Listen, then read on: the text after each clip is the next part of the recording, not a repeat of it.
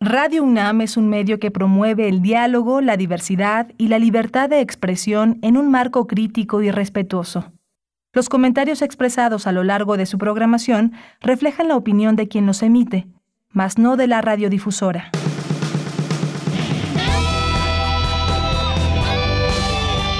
Prisma RU. Relatamos al mundo.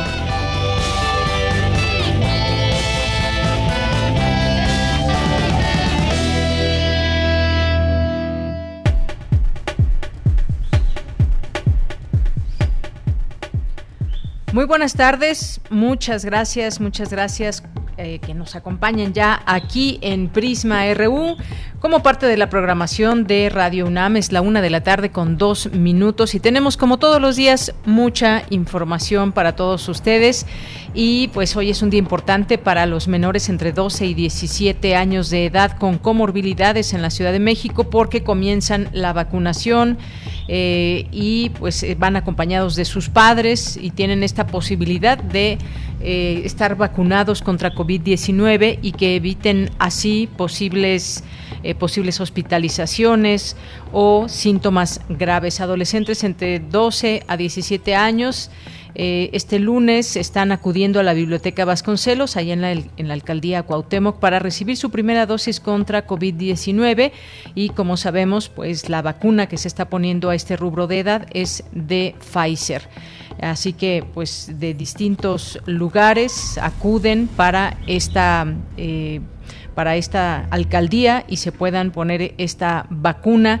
Algunas enfermedades, como se ha sabido, pues ha sido obesidad, diabetes infantil, entre otras tantas enfermedades que pues pueden favorecer que este virus eh, les perjudique de una manera mucho más fuerte. Así que, pues hasta el momento todo se lleva a cabo sin contratiempos en esta unidad de eh, vacunación. Algunos expresan que fue incluso más rápido de lo que esperaban.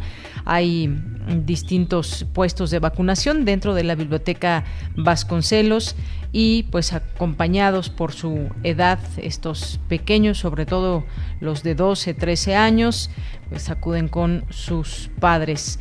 Bien, pues esto es parte de lo que está sucediendo hoy en nuestra Ciudad de México. Le saludamos con mucho gusto, le invitamos a que se quede con nosotros en estas dos horas de información en vivo para todos ustedes desde las frecuencias de Radio UNAM 860 de AM y 96.1 de FM. Y como siempre mandamos saludos a quienes nos escuchan a través de aplicaciones, a través de nuestra página de internet www.radio.unam.mx. Saludos allá en cabina a mis compañeros Socorro Montes en los controles técnicos, Rodrigo Aguilar en la producción, Denis Licea en la asistencia de producción y aquí en el micrófono les saluda, les doy la bienvenida de Yanira Morán.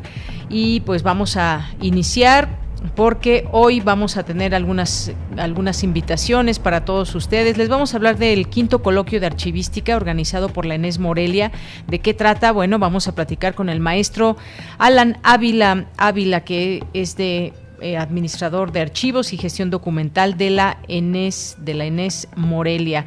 Y vamos también a tener una invitación del Seminario de Economía Agrícola, Sobrevivencia y Recomposición del Sector Agroalimentario.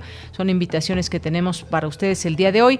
Hoy es lunes de actividades en la sala Julián Carrillo, actividades que hay durante la semana, cursos y más. No se pierdan esta sección con Monserrat Muñoz y con Otto Cázares, su cartografía RU de este lunes, como siempre con algún tema que nos va a desarrollar por ahí de la una, de las dos con 35 minutos en nuestra segunda hora. Así que quédese, es la invitación que le hacemos. También nos pueden escribir, por supuesto, en redes sociales. En Facebook nos encuentran como Prisma RU y en Twitter como arroba Prisma RU. Bien, pues desde aquí, relatamos al mundo. Relatamos al mundo. Relatamos al mundo.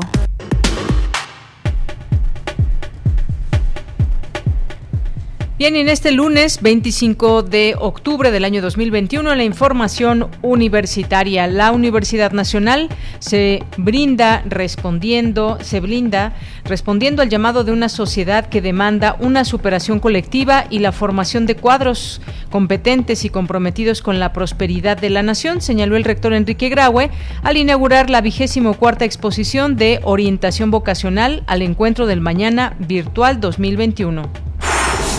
La UNAM dio a conocer los ganadores del reconocimiento Alfonso García Robles 2021 para labores destacadas a favor de las personas migrantes cuya labor en México o en el extranjero destaca por la defensa, promoción, protección o garantía de derechos humanos de quienes se encuentran en condiciones de vulnerabilidad. Advierten especialistas que la pandemia dejó en evidencia que es necesario seguir apoyando la investigación científica para no dar soluciones simples a problemas complejos. En sus instalaciones, la Facultad de Estudios Superiores Cuautitlán habilita un humedal natural. Este ecosistema registra un avance del 80% como una importante área de amortiguamiento y refugio animal y vegetal. Se perdieron más de 54 millones de trabajos de mujeres en el mundo por la COVID-19. Exhortan académicas al ver como prioridad el bienestar de las mujeres. En la información nacional, una nueva caravana conformada por unos 6.000 migrantes, en su mayoría de Haití, El Salvador, Honduras y Guatemala, partió el sábado desde Tapachula, Chiapas. Buscan llegar a la Ciudad de México y de ahí hacia los Estados Unidos. Y en la Ciudad de México, como les decía, hoy inició la vacunación anticovid para menores de 12 a 17 años con comorbilidades. Abogados de Joaquín El Chapo Guzmán presentarán este lunes los argumentos ante una corte de apelaciones a fin de que sea anulada la sentencia de cadena perpetua que un juez impuso al narcotraficante en julio de 2019. Bueno, pues ahí la defensa y los esfuerzos porque no sea cadena perpetua. De cualquier manera, pues los años que le restarían en prisión a eh, Joaquín Guzmán Loera serían muchos por los delitos de los que está acusado allá en Estados Unidos y todo este, este tema de su... Eh, de sus abogados también y todo lo polémico que puede ser el entorno de este caso en particular, el narcotraficante que había sido más buscado en el mundo, pues esta es la situación, buscan que se anule la cadena perpetua. El presidente Andrés Manuel López Obrador anunció que su visita a la sede de la Organización de Naciones Unidas será para encabezar el inicio de la presidencia rotativa del Consejo de Seguridad y descarta alguna reunión con migrantes. En las noticias internacionales, el primer ministro de Sudán, Abdallah Hamdok, fue arrestado por militares. Le piden apoyar golpe de Estado. Hoy en la UNAM, ¿qué hacer y a dónde ir? No te puedes perder el programa especial Esther Seligson, entre arcanos y espejismos. A través de lecturas de fragmentos de su obra y de textos que rodearon su seminario de más de 20 años llamado Teatro y Mito, este programa intenta rendir homenaje a la vida y obra de Esther Seligson y adentrarse en el espíritu de su aula, su pluma y su vida. Con ello se reúnen tres arcanos del tarot para celebrarla, tres arcanos que se espejean uno a otro. El ermitaño, el arcano de la obra, el mago, el arcano de la docencia y El Loco, el arcano de su vida. A 80 años de su nacimiento, este programa busca rescatar el gran legado de la maestra Seligson y sembrar la semilla de la curiosidad para invitar a los radioescuchas a leerla y conocerla. Esta producción de Teatro UNAM cuenta con la participación especial de Jorge Ábalos, Pedro de Tavira, Emma Dip, Julieta Egurrola, Mariana Gajá, Alicia Martínez, Úrsula Pruneda e Isabel Toledo. Se transmitirá por única ocasión hoy, 25 de octubre, a las 16.35 horas por nuestras frecuencias 96.1 de FM, 860 de AM y a través de nuestro sitio oficial www.radio.unam.mx.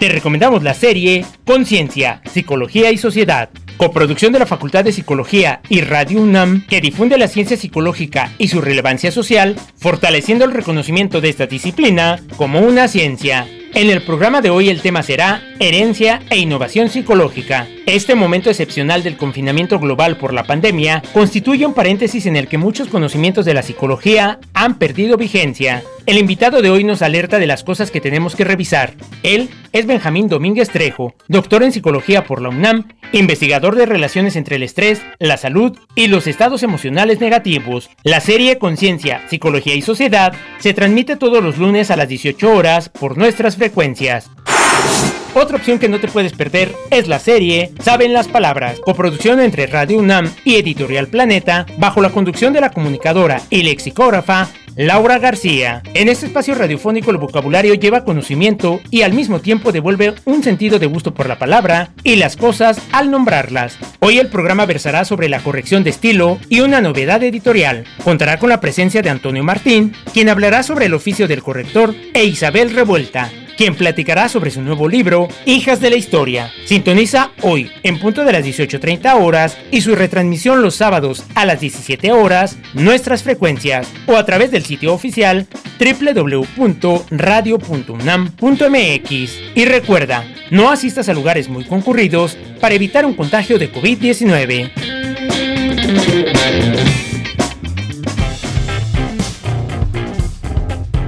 Campus RU Bien, entramos a nuestro campus universitario de este día lunes con mi compañera Virginia Sánchez. Inaugura el rector Enrique Graue la vigésimo cuarta exposición de orientación vocacional al encuentro del mañana virtual 2021.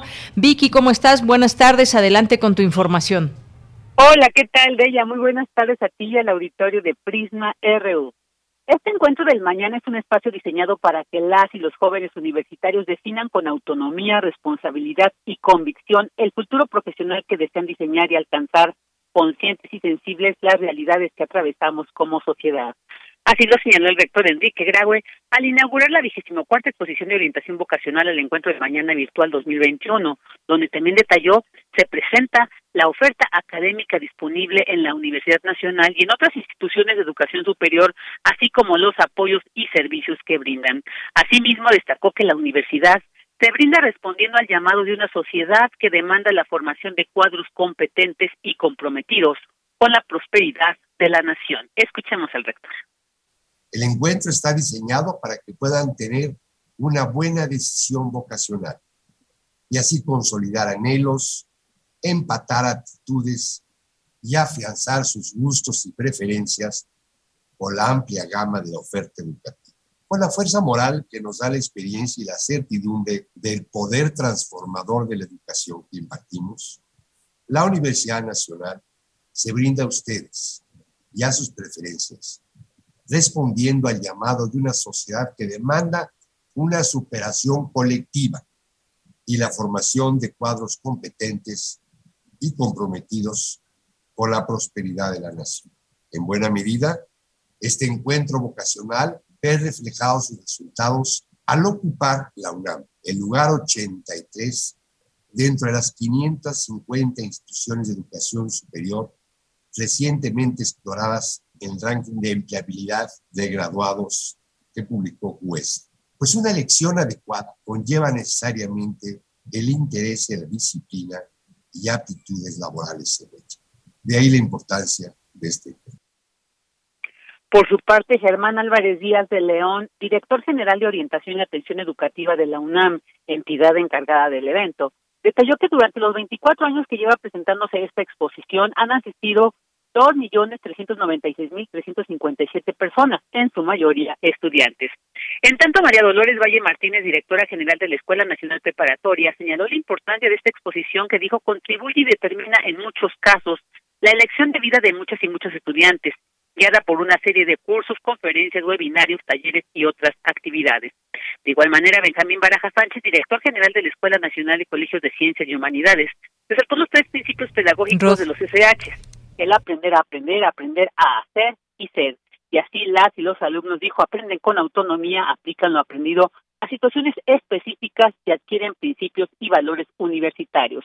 Finalmente, Melchor Sánchez Mendiola, coordinador de Universidad Abierta, Innovación Educativa y Educación a Distancia de la UNAM, destacó la importancia de explorar la oferta académica como mapa de ruta para el desarrollo personal. Escuchemos.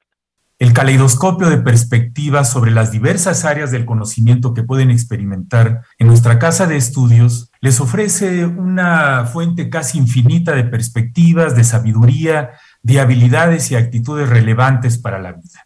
La universidad, sus instalaciones y sus integrantes es mucho más que solo una institución educativa, es un verdadero multiverso, sin límites de ideas, saberes, creaciones e invenciones de dialéctica y de redes de aprendizaje como ninguna otra en el país y como pocas en el mundo. Explorar la oferta de actividades de aprendizaje, investigación y difusión de la cultura, ya sea cara a cara o a distancia, es una experiencia que les ofrecerá un panorama amplísimo y muy detallado de todas las posibilidades que tienen, que les puede servir como mapa de ruta en el sinuoso camino del tránsito por su desarrollo personal. Y bueno, pues para acceder a la participación de las actividades que conforman esta vigésimo cuarta exposición de orientación vocacional puede hacerse a través del sitio web www.alencuentrodelmanana.unam.mx. De ella, esta es la información. Bien, Vicky, pues muchísimas gracias y buenas tardes. Buenas tardes. Bien, pues sí, estas elecciones que hacemos pues pueden ser elecciones de la vida, alguna elección de la vida, el dirigir nuestros pasos a tal o cual carrera, facultad y más, afianzar los gustos, guiarnos también por la vocación, como decía el rector, y sobre todo también los estudiantes que se están preparando para llegar a la universidad, que puedan tener un lugar y un panorama amplio para conocer más a través de esta exposición enorme de orientación vocacional. Bien, nos vamos ahora con Cindy Pérez Ramírez, afirma Ernestina Godoy, titular de la Fiscalía General de Justicia de la Ciudad de México, que ante la escalada de violencia familiar es indispensable revisar el tipo penal. Cuéntanos, Cindy, muy buenas tardes. Deyanira, muy buenas tardes a ti y a todo el auditorio de Prisma RU. La violencia se reproduce cíclicamente. Estos actos contra las mujeres aumentan y son ejercidos subrayadamente por sus parejas en una espiral ascendente que puede concluir en un feminicidio. Así lo señaló la fiscal general de la Ciudad de México, Ernestina Godoy, en la conferencia magistral organizada por la Facultad de Derecho de la UNAM, Evolución de la violencia familiar a la violencia feminicida. Vamos a escucharla. La violencia familiar se caracteriza por ser cíclica y por escalar hacia conductas cada vez más graves, que en algunos casos pueden concebirse como violencia feminicida e incluso concluir con la muerte de las mujeres, concluir en un feminicidio. En esta situación se reproducen al interior de la familia o del espacio doméstico de convivencia las jerarquías asignadas a los roles de género, edad y preferencia sexual predominantes en la sociedad. La violencia intradoméstica pone en tela de juicio a la familia como institución social que proporciona seguridad, protección y afecto. Ernestina Godoy explicó que gracias a las herramientas que existen en la Fiscalía de la Capital han podido identificar determinadas formas de violencia particularmente graves para los cuales el tipo penal de violencia familiar es insuficiente. La transición hacia la acreditación de hechos que antes se investigaban como violencia familiar y ahora lo estamos haciendo como feminicidio en grado de tentativa, ha exigido la transformación de los paradigmas. Necesitamos revisar el tipo penal de violencia familiar. Dada la magnitud de las consecuencias y efectos que provocan las situaciones de violencia familiar, son equiparables a la tortura, es necesario que las víctimas reciban protección desde el primer contacto con la institución, ya sea del Ministerio Público o, del, o los servicios de atención a víctimas desde el inicio del procedimiento. Nosotros dictamos medidas de protección en su doble vertiente. Leyanida, cifras de la Fiscalía reportan de enero de 2019 a julio de 2021 590 personas imputadas por delitos sexuales y 669 por violencia familiar y lesiones dolosas contra mujeres, lo cual significa un aumento de más de 45% de agresores vinculados a proceso. Esta es la información que tenemos. Bien, pues Cindy, muchas gracias, gracias por esta información. Muy buenas tardes. Muy buenas tardes. Continuamos.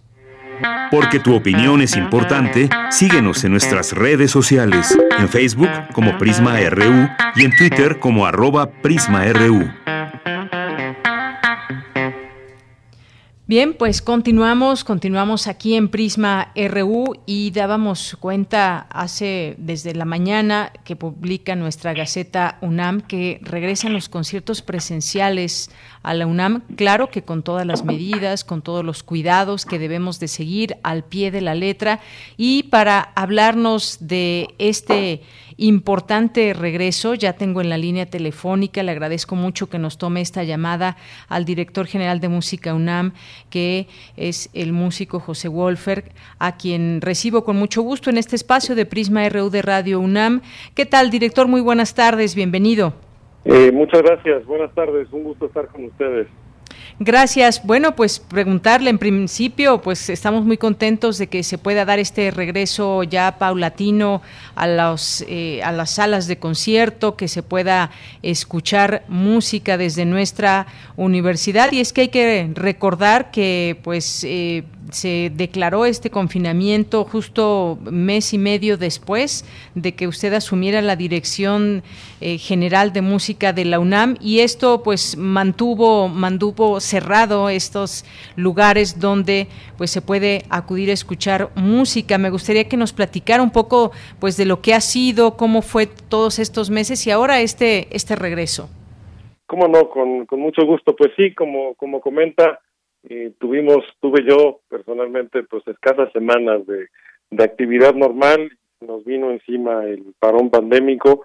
Durante el último año y medio hemos estado trabajando muy intensamente en línea, compartiendo con la gente que nos sigue en redes sociales, en el Internet, pues distintas producciones, tanto con los propios músicos que trabajan en los grupos artísticos de la dirección de música, es decir, la OFUNAM, la OJUEM, que es la Orquesta Juvenil Universitaria Eduardo Mata, la Academia de Música Antigua, así como con muchos invitados, pues distintos eh, programas, distintas propuestas que van desde la música clásica hasta una serie que bautizamos Tras Frontera, donde hemos invitado a músicos de otras latitudes a que nos compartan su quehacer artístico. En fin, han sido muchos meses de una actividad muy intensa, pero sí volcada en redes, y ahora como como bien comenta pues ya tenemos en puerta la, la vuelta a la actividad presencial. Comenzamos de hecho hace tres semanas con la actividad en la sala de Nezahualcóyotl. Volvió ya la, la orquesta filarmónica de la UNAM a trabajar en la sala desde hace algunas semanas pero es apenas este próximo fin de semana este día 30 y 31 que estaremos ya con la posibilidad de recibir nuevamente al público Efectivamente, ya regresa el público el próximo 30 de octubre. Eso nos da muchísimo gusto. Y además sé que se, este eh, primer concierto será un memorial, un memorial por las víctimas fallecidas por la COVID-19. Así es, nos pareció que, que pues era lo, apropiado con esta vuelta en la actividad dedicar este programa a, aquellas y aquellos que pues que se quedaron en camino, que no están ya con nosotros eh, también evidentemente pues coincide con, con el Día de Muertos, entonces razón de más para darle este pues este este talante a este programa. Vamos a tener este sábado y domingo en la sala Nezahualcóyotl una obra de Ana Lara, compositora mexicana que se llama Canticum Sacrum, que nos pareció especialmente apropiada para este contexto, así como música de Shostakovich y de Copland, con Iván del Prado como director huésped. Eh, ya comentaba usted y quiero compartirlo también con el público, las medidas que estaremos aplicando para este regreso. Eh, si bien estamos ya en semáforo verde, con lo que esto nos alegra y nos permite retomar esta actividad, también es cierto que tenemos que hacerlo de una manera pues muy cautelosa, muy respetuosa de los distintos protocolos, los lineamientos y las medidas que se han adoptado un punto muy importante que quiero compartir con el público de Radio UNAM es que vamos a estar operando con un aforo del 30%, es decir, la sala tendrá eh, apenas una tercera parte de la capacidad a la que estamos acostumbrados, con lo que supondrá esto pues de escasez de, de boletos, de localidades disponibles. Entonces, pues bueno, agradezco de entrada la comprensión del, del público si no le es posible eh, acudir al concierto que, que hubiera sido de su preferencia pues intentarlo para uno, uno posterior y pues sí tener muy presente que será con un aforo limitado, será también con medidas muy particulares, como es el hecho de que no habrá eh, intermedios, serán programas corridos a partir de este sábado y domingo, aproximadamente de una hora de, de duración. Estaremos tocando con las puertas de la sala abiertas para favorecer las condiciones de ventilación. Todo esto eh, lo estamos compartiendo ya con el público, lo pueden consultar en nuestra guía en internet, hay una guía para el público disponible en música.unam.mx y bajan al final de la página, ahí la ven, y también compartirles que la venta de las localidades, aquellas que estarán disponibles bajo esta modalidad que comento, será a partir del día de mañana, tanto la venta en línea como la venta en las, eh, las taquillas de la, de la sala de Zahualcoyotl en línea la venta será en la siguiente dirección, es boletoscultura.unam.mx.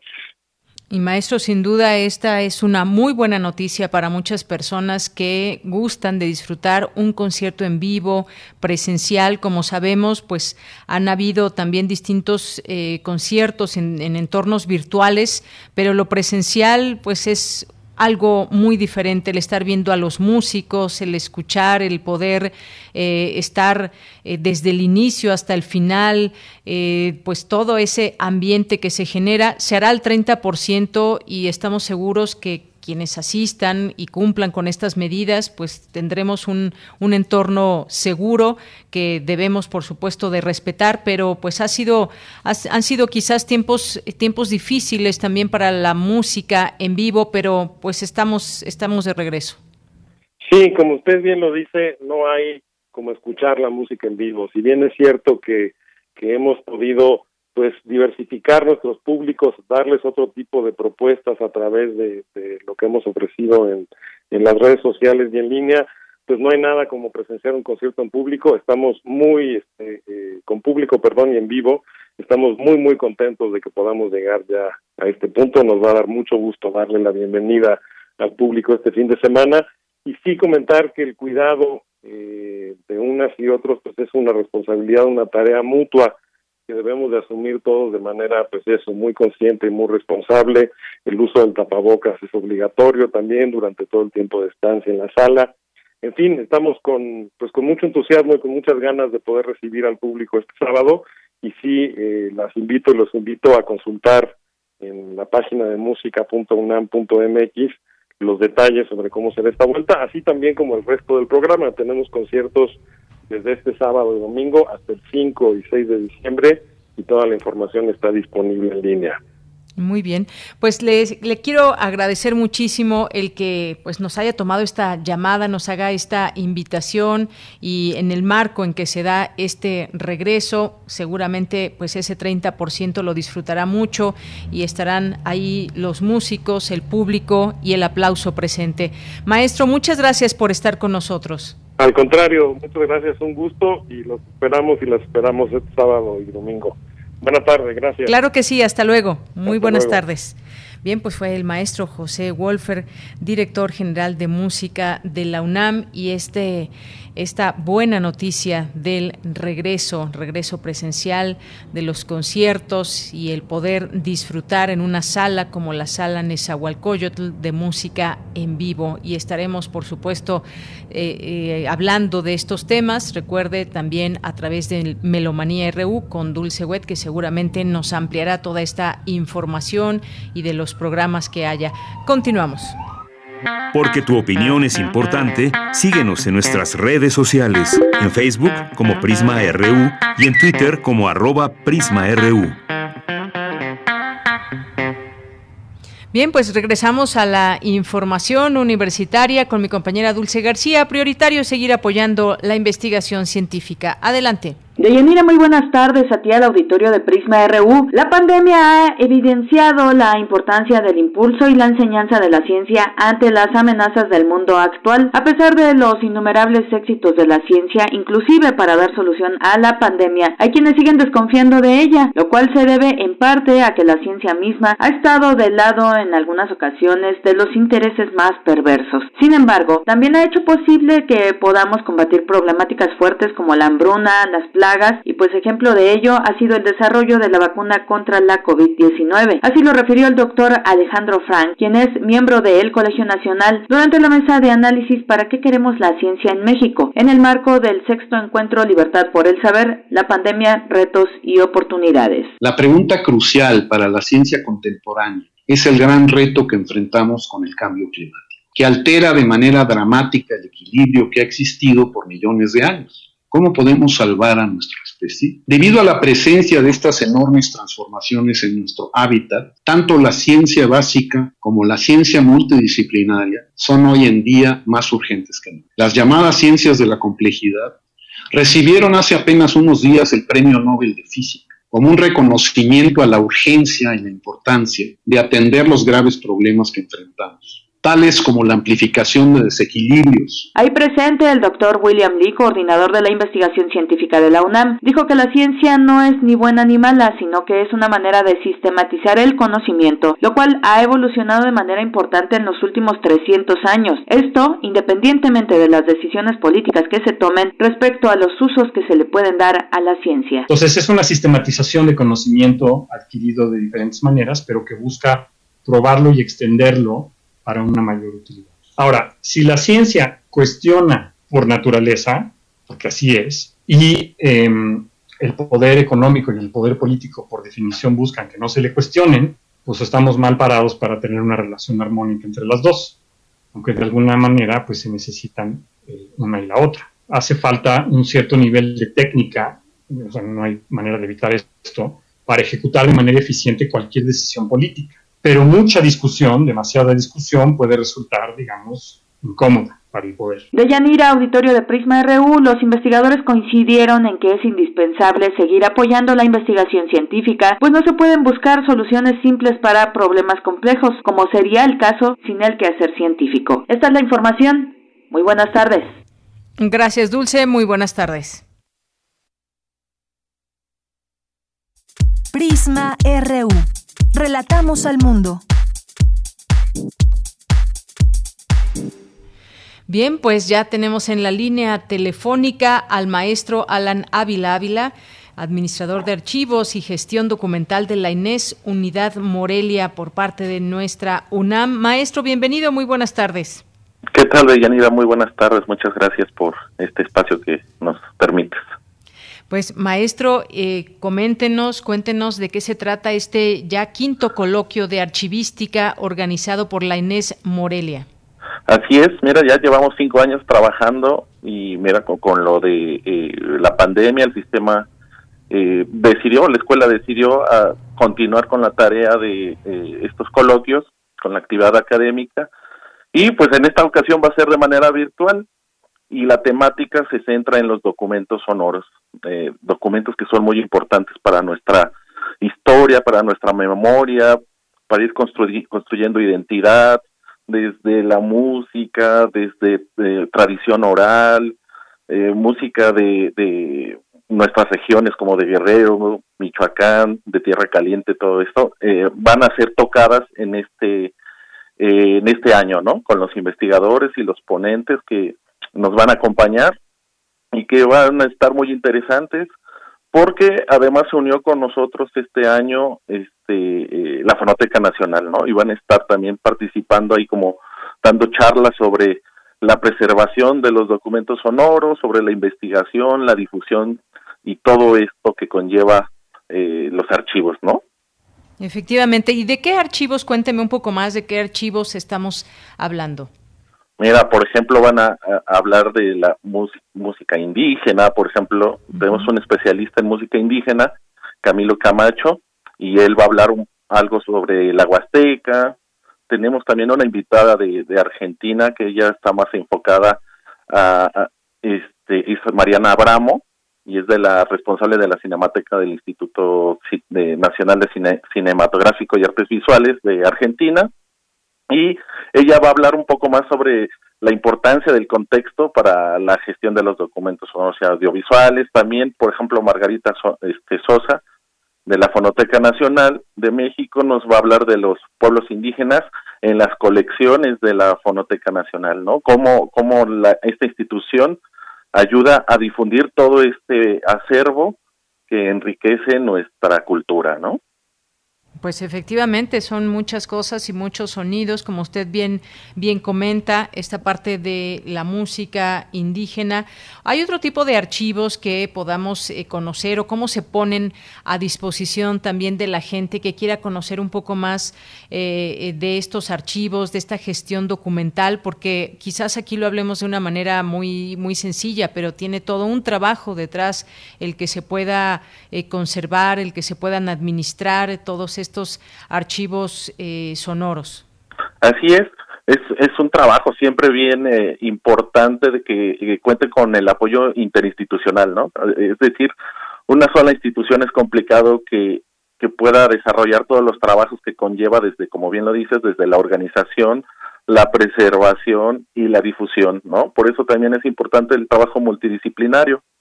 Y, y, por eso desde la ENES que estamos, eh, tenemos a cargo la licenciatura de Administración de Archivos, pues es muy importante para nosotros difundir todo otro, todo este vasto universo de documentos, ¿no? No solo se trata de los documentos escritos, sino eh, audiovisuales y en este caso de la importancia también de los documentos sonoros, ¿no? Efectivamente, y es que esto que usted menciona también de esta licenciatura, licenciatura en Administración de Archivos y Gestión Documental, que pues tiene, tiene ¿cuántos años ya de, creación esta licenciatura? Eh, eh, sería su sexto año, estaríamos a punto de comenzar nuestro sexto año. O sea, es una licenciatura joven, pero estamos tratando de impulsar todas estas dinámicas diferentes, ¿no? Eh, toda la posibilidad que es el mundo de los archivos y dar otra perspectiva de, de la licenciatura que no que no se piense que es una este carrera aburrida no por todo el contrario es una licenciatura este multidisciplinaria porque tenemos que tener conocimientos o acercarnos a los especialistas también con eh, de derecho historia administración y, y por supuesto los mismos archivistas no que están en formación en nuestra escuela Así es, una licenciatura joven, como usted bien dice, y que, bueno, es parte también de esta oferta que se hace a quienes eh, desean cursar una carrera desde la UNAM y que también está en su modalidad en línea, hasta donde tengo entendido. Así es, así es. Eh, eh, tenemos esa modalidad, tenemos tanto en la ENES Morelia como en la Facultad de Filosofía y Letras, en el sistema presencial, y la modalidad virtual está a cargo de la ENES Morelia. Y estamos muy contentos porque ha tenido una muy buena aceptación eh, la carrera en línea, entonces eh, estamos trabajando para poder atender a todos este, eh, estos chavos, chicos que están interesados en, en, esta licenciatura. Efectivamente, este coloquio que del que usted nos nos habla, nos puede decir cómo nos podemos conectar, cómo conocer más de ello, maestro, por favor. Claro que sí, mira, también este año la este, unidad de representaciones sociales también de la UNAM, de investigaciones y representaciones sociales, nos está ayudando en la, en la transmisión y toda la organización obviamente. Este, y vamos a estar transmitiendo a través de sus canales de Facebook y de YouTube y así los pueden buscar como audir.unam en cada una de esas plataformas y van a estar abiertas a todo el público, donde van a poder participar, hacer preguntas a los especialistas y este pues los invitamos a que se a que se unan a esa transmisión, porque creo que es una, una va a ser una experiencia muy interesante y muy enriquecedora por todos los eh, especialistas que nos acompañan, porque también uh, para para fortuna nuestra este también nos van a contar las experiencias que ha habido en, en, las radios públicas, por ejemplo, ¿no? ¿Cuál es el trabajo este que llevan las eh, radios públicas, en este caso Radio UNAM y este del sistema michoacano de radio y televisión en la preservación de sus documentos, ¿no? De sus documentos sonoros. Esto que usted menciona es muy importante, eh, qué colaboración también hay con las eh, radios públicas y como usted mencionaba, pues un trabajo de distintas instituciones para poder hacer esto una realidad. Sin duda esa parte es muy importante. Cuénteme un poco más de cómo, pues cómo se hace esta relación de trabajos, cómo, cómo es que juntos se logran preservar y dar a conocer todos estos archivos. Sí, pues fíjate que esa es una de las labores que estamos tratando de promover desde la licenciatura, justamente trabajar desde diferentes instituciones tratando de ser hacer proyectos conjuntos. En este caso aquí en la INES queremos como posicionarnos primero de manera regional con, la, con, el sistema michoacano de radio y televisión, empezar a buscar otras instituciones que estén interesadas en difundir sus archivos y poder hacer estos trabajos eh, de colaboración interinstitucional para este, que estos acervos sean conocidos. Dice, dice una máxima en los archivos que un archivo que no es difundido, pues queda realmente muerto, ¿no? Como si no existiera. Exactamente.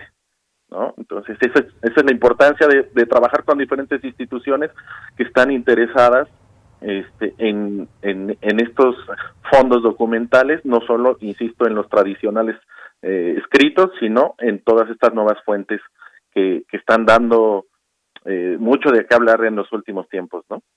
Muy bien, bueno, pues sí, qué interesante todo este trabajo también y la parte de difusión que, que, también debe ser algo primordial. Ya usted mencionaba este sistema michoacano de comunicación social que pues es una posibilidad también regional, estatal, digamos, pero que también desde la Inés Morelia pues se puede trascender a conocer todos estos, estos trabajos a lo largo y ancho del país y además pues ya que tienen esta carrera en línea que cualquier persona también la puede tomar y conocer conocer más de lo que se trata este tema de la archivística, pues también los invitamos a que entren a la página de internet de la Enes Morelia, que es enesmorelia.unam.mx.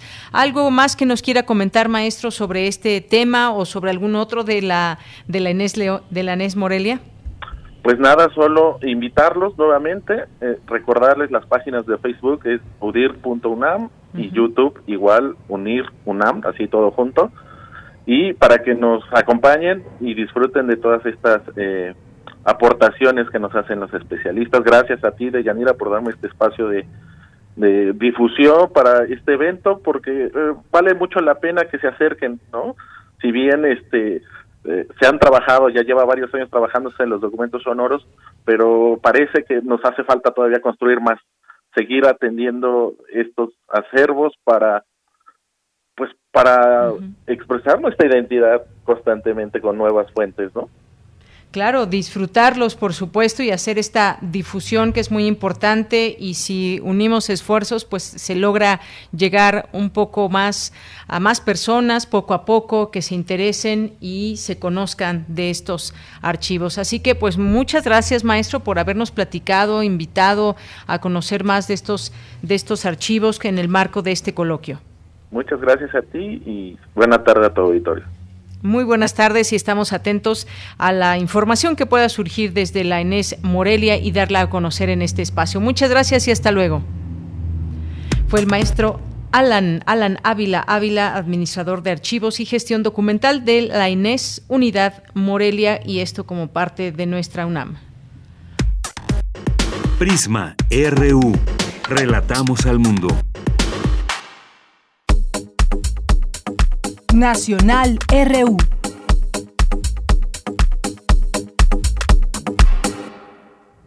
Bien, pues en los temas, en algunos de los temas nacionales a comentar con ustedes el día de hoy, pues eh, nacionales y que trascienden también a lo internacional. Estados Unidos se da esta cifra de que ha detenido 734 mil migrantes en un año. Son migrantes que pasan por nuestra frontera desde el sur, que van eh, recorriendo México y van hasta el norte. Muchos de ellos son deportados, muchos de ellos se quedan en alguna de las fronteras, ya sea sur o norte, y esto se vuelve una situación pendiente a solucionar porque no pueden estar ahí todo el tiempo y muchas veces llegan familias, familias que necesitan establecerse en algún lugar, pero seguimos hablando de estos temas de migración, de esta eh, pues de esta caravana migrante también que ha llegado ya a México y que se forma por miles de personas. El número de migrantes detenidos, les decía yo, en su intento por entrar a Estados Unidos alcanzó un nivel histórico en el año fiscal 2021, más de 1.7 millones de personas en condición de movilidad irregular fueron aprehendidas por autoridades estadounidenses en la en este lapso. De acuerdo con la Oficina de Aduanas y Protección Fronteriza de ese país, entre octubre de 2020 y septiembre de 2021, el periodo del año fiscal, esta cifra alcanzó 1.734.686 migrantes. De ellos, casi cuatro de cada, de cada diez eran de origen mexicano. En 2021 hubo 757.177 migrantes detenidos. Eh, más que los 977.509 reportados en el año fiscal 2019. Y a lo largo de este lapso las cifras fueron al alza. El mes con mayor número de detenciones en este periodo fue julio con 213.593. Luego eh, septiembre ocupa el tercer lugar. Este número histórico se presenta en medio de una crisis en materia migratoria en la región los gobiernos, tanto del presidente de México, Andrés Manuel López Obrador, y de Estados Unidos, Joe Biden, han coincidido en la necesidad de brindar apoyo a las localidades de origen migratorio a fin de atacar las causas del fenómeno. Y es que, como aquí lo hemos hablado en muchas ocasiones, si no hay trabajo, si no hay manera de vivir eh, de una forma tranquila y prevalece la prevalece la violencia en sus lugares de eh, residencia, en sus lugares, en sus países de origen, pues es difícil que se mantengan ahí, buscan eh, muchas veces huir de esa pobreza extrema o de esa violencia extrema, las pandillas y más. Hemos visto casos y lo hemos aquí platicado, el caso de Ecuador, este estado de excepción que hay y todo lo que, lo que enmarca esta situación con los migrantes, aquellas personas que deciden salir, dejarlo todo con el fin de llegar a Estados Unidos y tener alguna oportunidad. Pero muchos de estos migrantes se quedan en México y también buscan oportunidades aquí, tratar de establecerse y de poder hacer una o tener una vida mejor que la que tienen en sus países. Así que es un tema que del que se seguirá hablando y por lo pronto pues se da también esta información de las distintas caravanas que van entrando a México. Em, también hay por aquí otra información que dice el Instituto Nacional de Migración va a la casa de rezagados, sobre todo mujeres y niños, asegura una organización no gubernamental y esta, este tema Salen desde Chiapas esta caravana de más de 3.000 migrantes, son centroamericanos que arribaron ayer al municipio de Huehuetlán y pues hay una serie de situaciones a resolver. Eh, en esta ocasión vemos que no han sido detenidos y van ahí caminando eh, pues ahí a un lado a pie de carretera son pues tres mil muchísimas personas muchísimas personas que están viajando muchos migrantes solos otros en familia y pues el drama también cuando los menores de edad viajan solos. Eh, pues hay distintas organizaciones no gubernamentales que siguen el paso de esta, de esta caravana, acusan a agentes del Instituto Nacional de Migración por eh, situaciones de injusticia, eh, pues hay mujeres y niños que atender. Imagínense pues aventarse todo este, todo este camino a pie, consiguiendo comida, eh, pues el dinero nunca es suficiente, lo que puedan traer desde sus países apoyados por su, por su familia y además se enfrentan a muchas situaciones que ya hemos visto. Están, digamos, entre ellos, se protegen digamos como un buen número de personas, pero pues no todos no todos tienen esta posibilidad, incluso no quieren ir en estas caravanas y deciden también irse por otros caminos que en muchas eh, en muchas ocasiones pues estos caminos los llevan a sitios muy peligrosos o ya hemos sabido también de lo que sucede con migrantes en este sentido. Bien, pues en otro tema, en otro tema decíamos ya nuestro resumen informativo que presentan los abogados de Joaquín Guzmán Loera argumentos para apelar su condena. Estos abogados esperan presentar hoy los argumentos ante una corte de apelaciones para que se anule la sentencia de cadena perpetua que un juez impuso al narcotraficante mexicano en julio de 2019.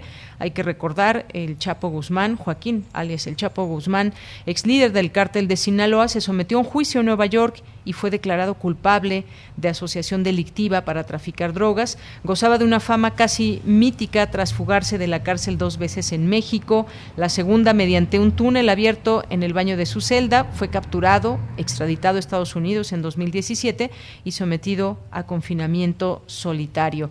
Esta información que le leo de la jornada. Dice que sus abogados aseguran que muchas de las pruebas presentadas en el juicio son inválidas. También han citado informes de que antes de declararlo culpable, algunos miembros del jurado accedieron a, informes periodísticos sobre denuncias de abusos sexuales que fueron excluidas del proceso. En el juicio, los abogados de Guzmán argumentaron que sirvió de chivo expiatorio a otros narcos que supieron sobornar a políticos y jefes policiales mexicanos para que los protegieran. Según la apelación, el enjuiciamiento del Chapo Guzmán se vio alterado por excesos y extralimitaciones tanto gubernamentales como judiciales, recursos innecesarios si él fuera realmente un capo de capos como insistían sus adversarios. Bien, pues esto es parte también de lo que hoy se lee con respecto a este caso específico y esa figura de Joaquín Guzmán Loera, ahora lo que dicen sus abogados y también pues todo el dinero que está eh, enmarcando todo, todo esto son pues millones y millones de, de, dólares, la fortuna que se hizo este cártel y ahora pues la situación de su ex líder. Y bueno, pues en otros, en otros, en otros temas, pues está esta información de la línea 12 del metro, inicia la primera audiencia por colapso de esta línea 12 del metro en ese tramos de Olivos. Estas audiencias para esclarecer este caso empezaron ya hoy. Abogados de las 26 víctimas mortales y representantes de más de 100 heridos, así como defensores de los 10 exfuncionarios involucrados en el proyecto, se dieron cita en una sala de juicio oral del Tribunal Superior de Justicia de la Ciudad de México. Pues así es, estas, digamos, dos dos, eh, dos grupos de defensores quienes están con las víctimas defendiendo a los a las víctimas mortales a través de sus familias y estos representantes y también los 100 heridos que quedaron como parte de este accidente.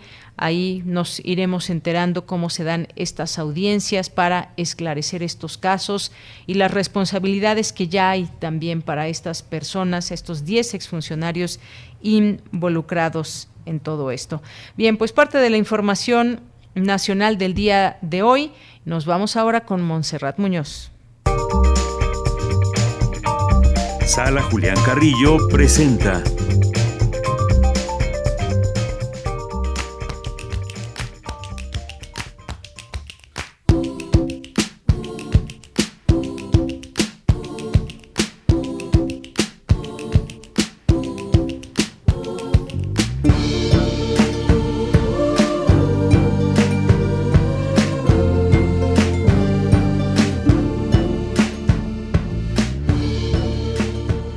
Serrat Muñoz, ¿cómo estás? ¿Qué nos cuentas? Muy buenas tardes, bienvenida. Hola, ¿qué tal? De Yanira, equipo de Prisma, RU aquí presentes en cabina desde Radio Universidad. Los saludo con el corazón en la mano.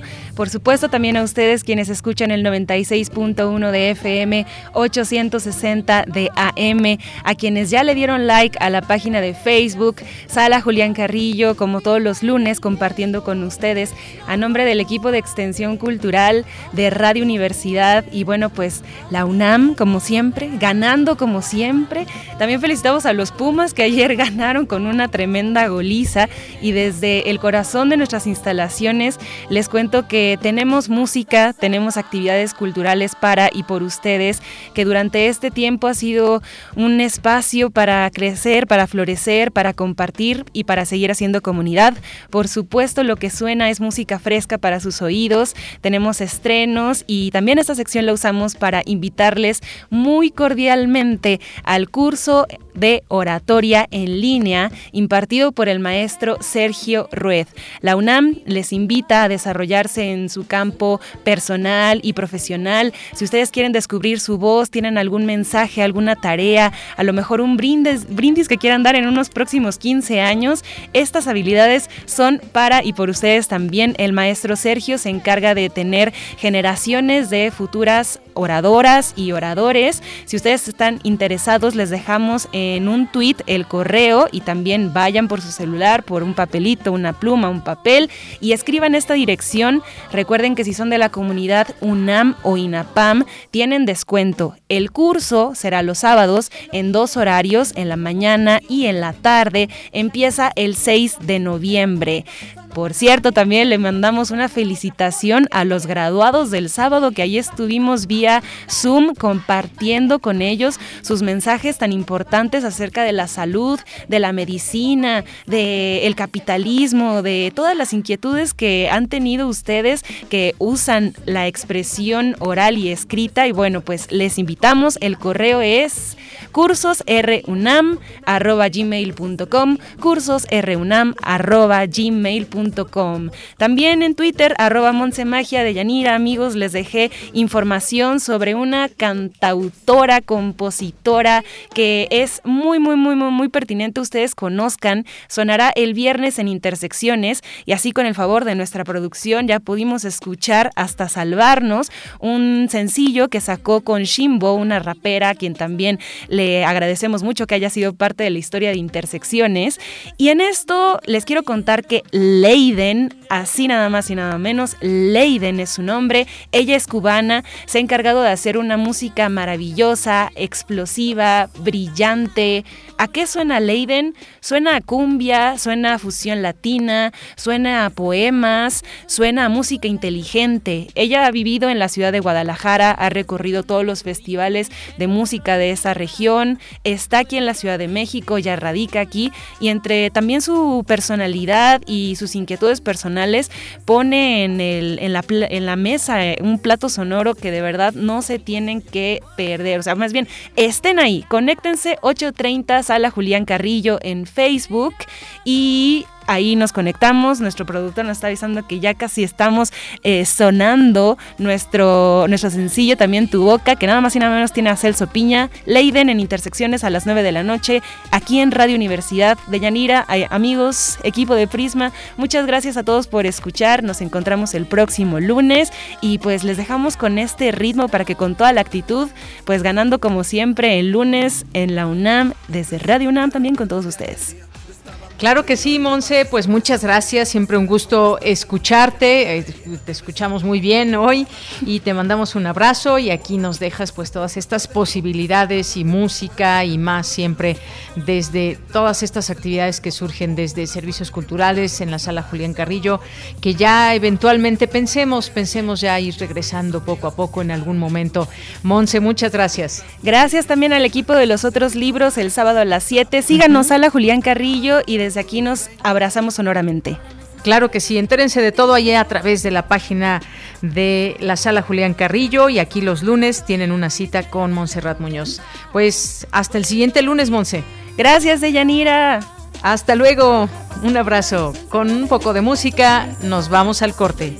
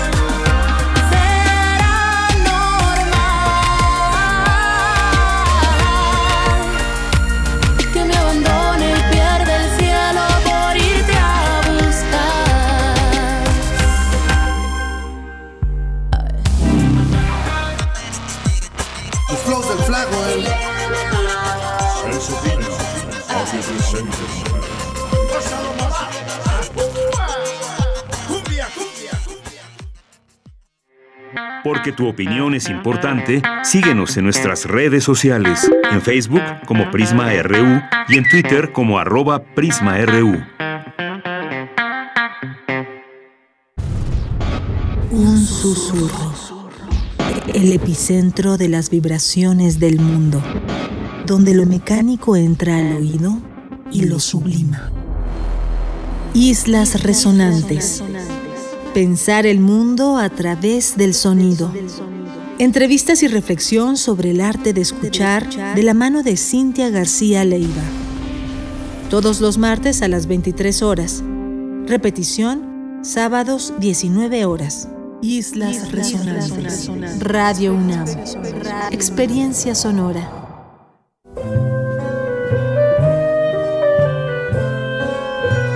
Gabinete de Curiosidades Estrena nuevo horario, todos los sábados a las 5.30 de la tarde por el 96.1 de FM o en radio.unam.mx y explora con Frida Rebontulet y sus almas hertzianas las sonoridades extrañas, antiguas o poco conocidas que las sombras del tiempo nos han dejado. Únete a esta expedición que lleva ya seis años al aire. Radio UNAM Experiencia sonora. Thank you.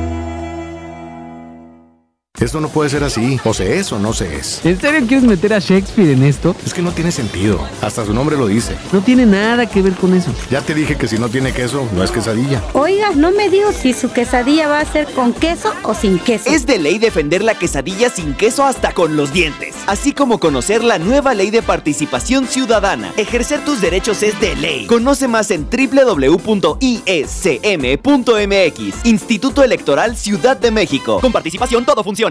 Fentanilo, heroína, cocaína, piedra, cristal. No importa qué droga te metas, de todas formas te destruyes. Pero la sangre de las drogas nos mancha a todos. Mejor métete esto en la cabeza. Si te drogas, te dañas. Si necesitas ayuda, llama a la línea de la vida, 800-911-2000. Para vivir feliz, no necesitas meterte nada. Gobierno de México. Hace tiempo que la sala Nezahualcóyotl se siente vacía, pero no lo está. El silencio es también parte de la música. La música no se fue, solo se adaptó a un nuevo espacio sonoro. Orquesta Filarmónica de la UNAM. Todos los domingos a las 12 horas por el 96.1 de FM y el 860 de AM una sala de conciertos a la distancia mientras regresamos a las butacas. Radio UNAM, experiencia sonora.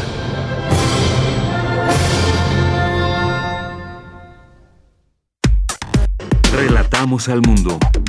Relatamos al mundo.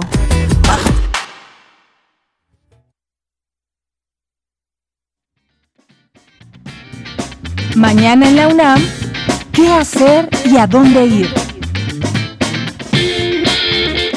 Te recomendamos la más reciente entrega de la serie Intersección de Cultura UNAM, que en esta ocasión aborda el tema de la protección de datos personales, la importancia de conocer la ley que nos protege y cómo hacerla efectiva, así como algunos consejos para evitar que tu información pueda ser utilizada de forma inconveniente o delictiva. Este material se encuentra disponible en el canal de YouTube de Cultura UNAM. Aún tienes tiempo para inscribirte en el curso en línea Análisis del Cine 2, Enfoque Social, Cultural y Comercial, organizado por la Filmoteca de la UNAM y que será impartido por Mario Barro Hernández, doctor en Comunicación Audiovisual por la Universidad Complutense de Madrid. En este curso aprenderás herramientas críticas para comprender el fenómeno cinematográfico. Se llevará a cabo los días lunes y viernes de 16 a 21 horas, del 8 de noviembre al 6 de diciembre de 2021. Tienes hasta el próximo 2 de noviembre para inscribirte. Consulta la convocatoria completa en www.filmoteca.unam.mx. Como parte de las actividades del decimosexto aniversario de TV UNAM, te recomendamos visitar su canal de YouTube, donde podrás disfrutar de diversas producciones culturales como Hernán Cortés, Maximiliano de México, Sueños de Poder, Diálogos por la Democracia con John Ackerman, La Hora Elástica, Ríos para Principiantes, entre otras. Y recuerda, no bajemos la guardia frente a la COVID-19. Para Prisma RU, Daniel Olivares Aranda.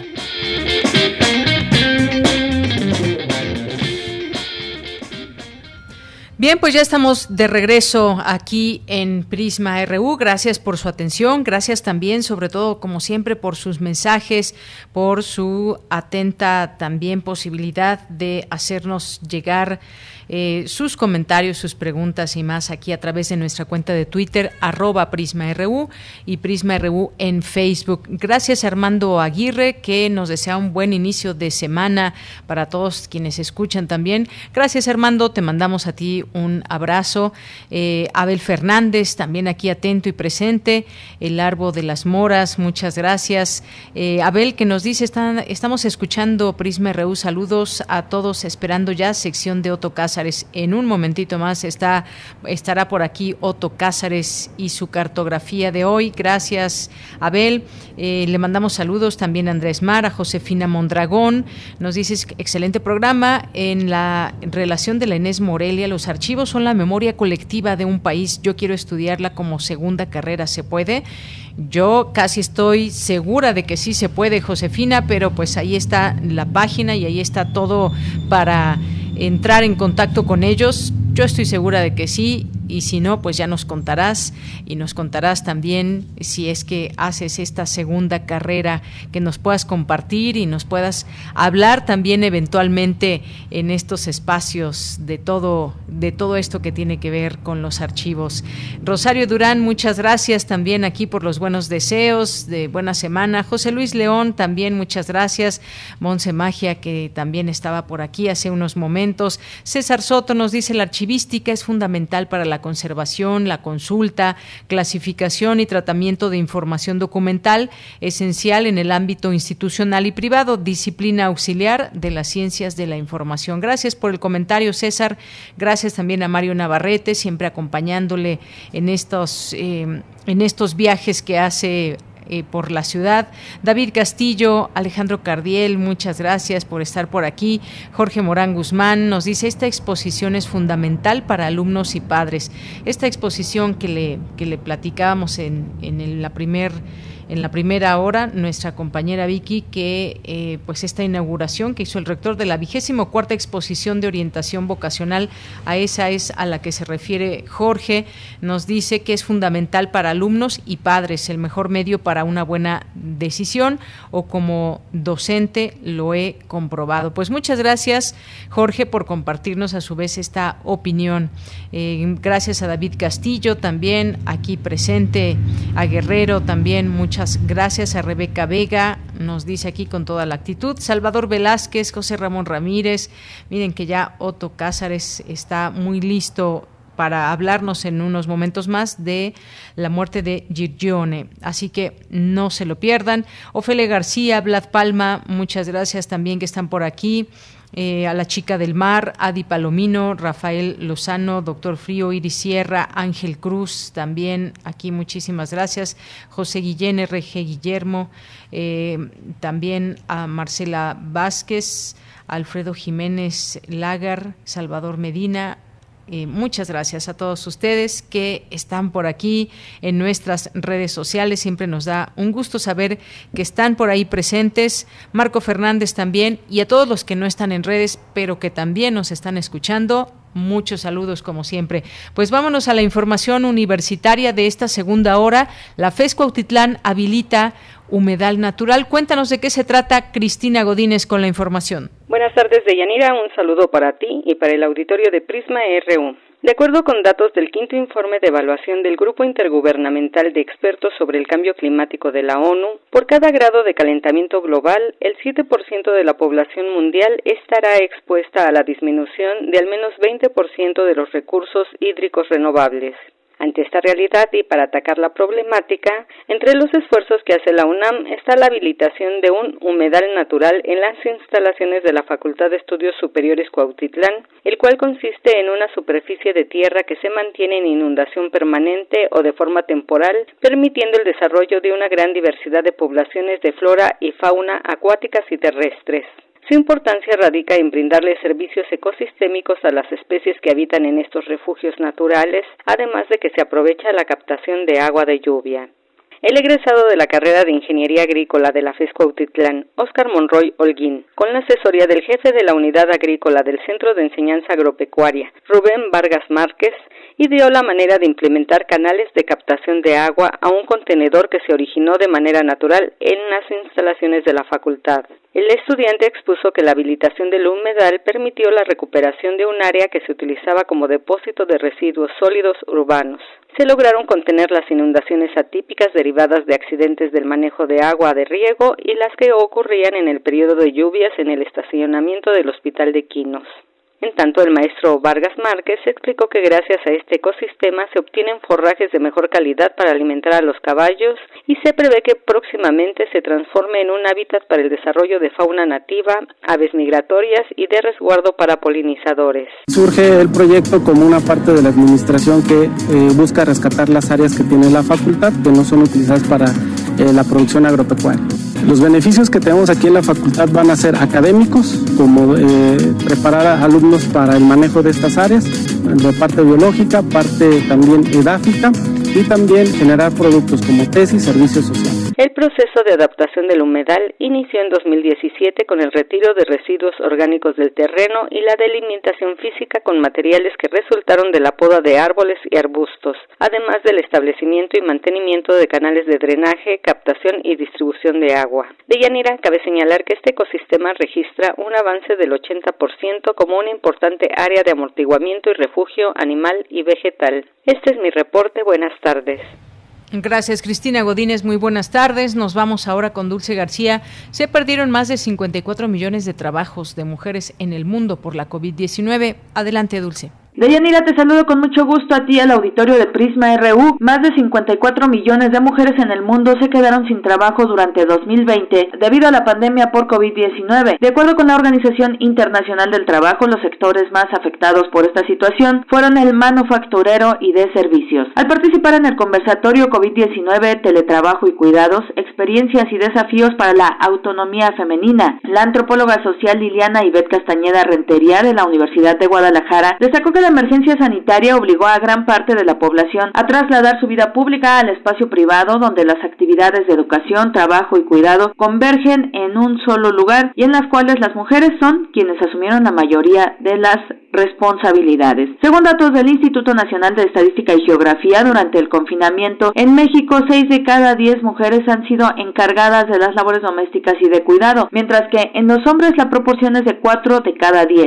Sin embargo, la igualdad y equidad de va más allá de las tareas domésticas, pues de acuerdo con el Banco Internacional de Desarrollo, 74% de las mujeres asumieron el apoyo sobre la educación a distancia de los niños, en comparación con un 4.8% de los varones. A decir de Liliana Ivette Castañeda, nadie se preguntó si las mujeres necesitaban algún tipo de ayuda que les permitiera llevar su salud mental, física, económica e inclusive su autonomía. En tanto, para Isalia Nava Bolaños, quien es investigadora del Instituto de Investigaciones Económicas de la UNAM, un grupo importante de mujeres perdió el empleo y otro más tuvo que cambiar hacia empleos más precarios. En ese sentido, para Sandra Lorenzano, de la Dirección de Cultura y Comunicación de la Igualdad de la UNAM, es necesario reducir la brecha de género y reflexionar sobre estos temas a fin de crear estrategias comunitarias, institucionales y de política pública que pongan el tema de los cuidados de las mujeres como una prioridad. Esta es la información. Muy buenas tardes. Muchas gracias, Dulce García. Buenas tardes y bueno, pues vamos a continuar con nuestra información, nuestra información internacional a través de Radio Francia.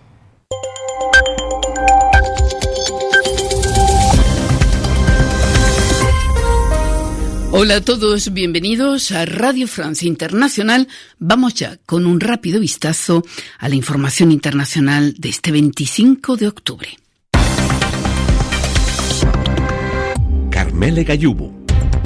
Golpe de Estado en Sudán. Esta madrugada los soldados sudaneses tomaron la televisión pública. Varios dirigentes civiles fueron detenidos, entre ellos el primer ministro Abdallah Abdok, quien se ha negado a respaldar el golpe militar. El golpe está liderado por el general Abdel Fattah al-Burhane, que esta mañana anunció que disolvía el consejo que gestiona la transición en el país y decretó el estado de emergencia.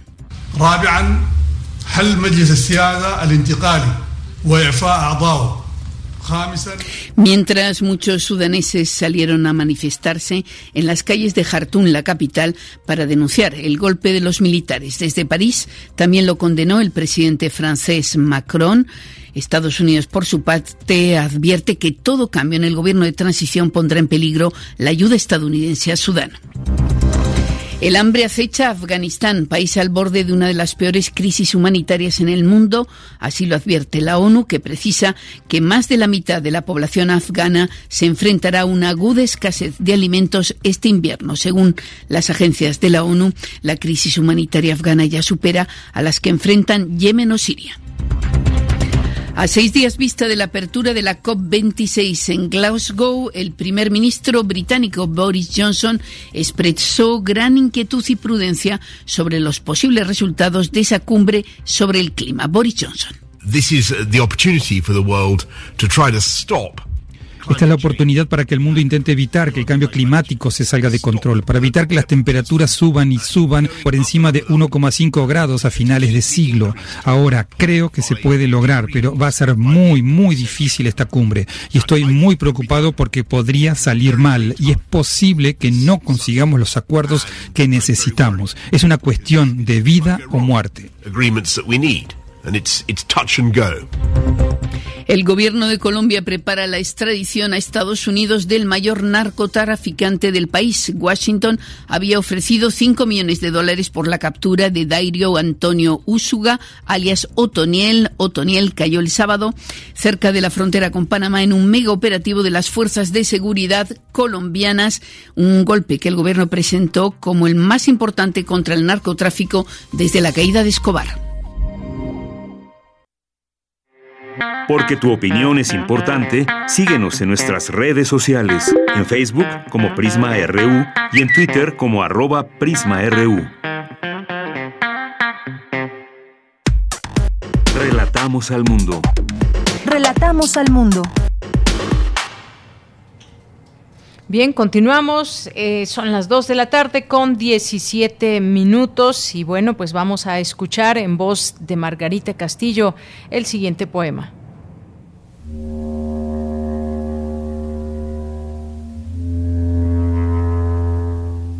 Hay que limpiar la calle. Hay que barrernos a nosotros somos basura orgánica, trapos viejos, cartones, tiliches, periódicos atados. Somos hombres y mujeres caracol. Somos los que cargan todas sus cosas a cuestas por las calles que son su casa. Comemos mal, masticamos mal, digerimos mal, sudamos mal, orinamos mal, defecamos mal, olemos mal. Hay que limpiar la ciudad de sarna y tiña, de mugre y hedor. Somos muchos, pero siempre vamos solos. Somos animales humanos acompañados por otros animales. Perros, pulgas, piojos, sarna, liendres, tiña, ácaros, ladillas.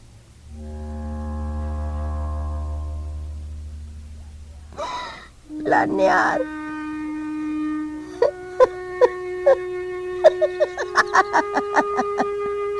Planear nosotros la moral, la justicia, la salud, la alegría, lo bueno. son un lujo para nosotros, la basura humana. Hay que limpiar la calle de olor. ¿A qué huele la pobreza? Ustedes también huelen, solo que huelen a otras cosas. Ustedes apestan a olvido por los demás.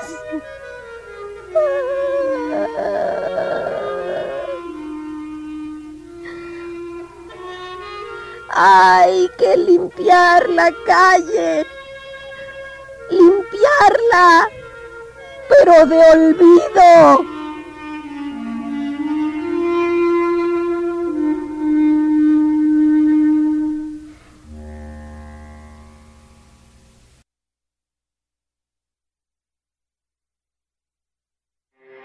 Porque tu opinión es importante, síguenos en nuestras redes sociales, en Facebook como Prisma RU y en Twitter como arroba PrismaRU.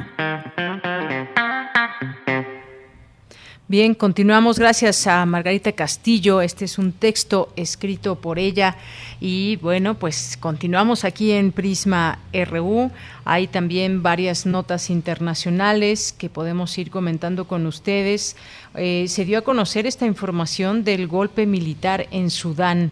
En el caso de Estados Unidos, suspendió este lunes la ayuda a Sudán tras la toma de poder por parte de los militares e instó el, al restablecimiento inmediato de un gobierno civil.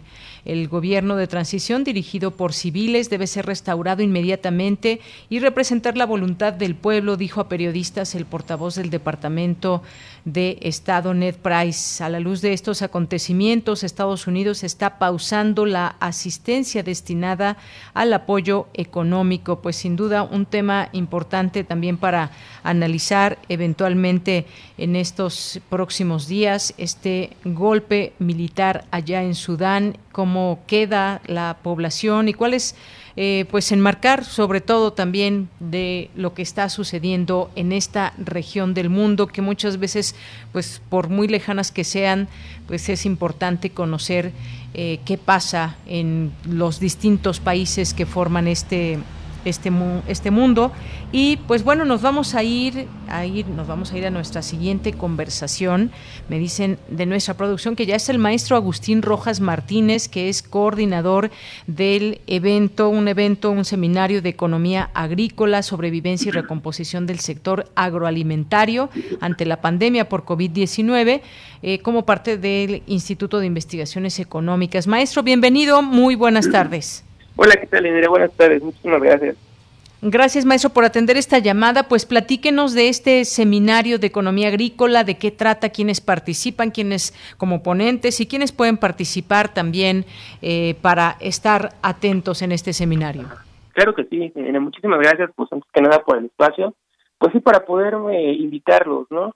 A eh, lo que es ya la edición número 41 del seminario de economía agrícola, que bueno, es un seminario ya de mucha tradición en nuestro instituto que tiene como objetivo pues en este sentido presentar diversos eh, pues estudios, posicionamientos en torno a la cuestión del sector agroalimentario, en ese sentido también pues el sector agrícola para poder en este caso realizar propuestas que permitan impulsar el crecimiento pues del sector, su situación. En este en esta edición eh, prácticamente nos vamos a eh, centrar prácticamente, como bien lo menciona, en lo que tiene que ver con el, la sobrevivencia y la recomposición del sector agroalimentario ante la pandemia por COVID-19 que pues experimentamos, ¿no? Desde hace ya poco más de un año y que al final pues generó muchos cambios en las condiciones de la alimentación en México, no solamente en la producción, sino que también tienen que ver con los mecanismos de abasto y distribución de alimentos y principalmente también con el consumo, ¿no? Que hemos pues registrado por lo menos en este periodo pandémico y bueno, que cabe destacar también que el factor que quizás se puede decir en mayor medida ha vulnerado las condiciones eh, de respuesta y sobre todo de la forma de enfrentar el COVID en México y que explica también la alta tasa de mortalidad y vulnerabilidad estructural, pues obedece justamente a las malas condiciones alimentarias que hemos experimentado desde hace 40 años, que está relacionado un poco con la, el crecimiento, sobre todo en términos de la oferta y del consumo de alimentos con alto grado de, eh, pues digamos, de procesamiento, ¿no? Alimentos que son hipercalóricos, con grados de industrialización, pues, eh, muy altos, repito, y que están asociados particularmente con las epidemias que experimentamos ya desde 20 años, poco más, sobre todo desde la apertura del Tratado de Libre Comercio, con este mayor comercio alimentario, y que tienen que ver principalmente con, decía, las epidemias de sobrepeso, obesidad, diabetes, hipertensión y un conjunto de enfermedades crónico-generativas que están vinculadas con, sobre todo, el consumo de ese tipo de alimentos, ¿no? Entonces, justo en el seminario examinaremos esto y bueno, este hacemos una muy muy atenta invitación a todos para que puedan participar. Muy bien, ahorita nos dice todos los pormenores de cómo, cuándo nos debemos de conectar.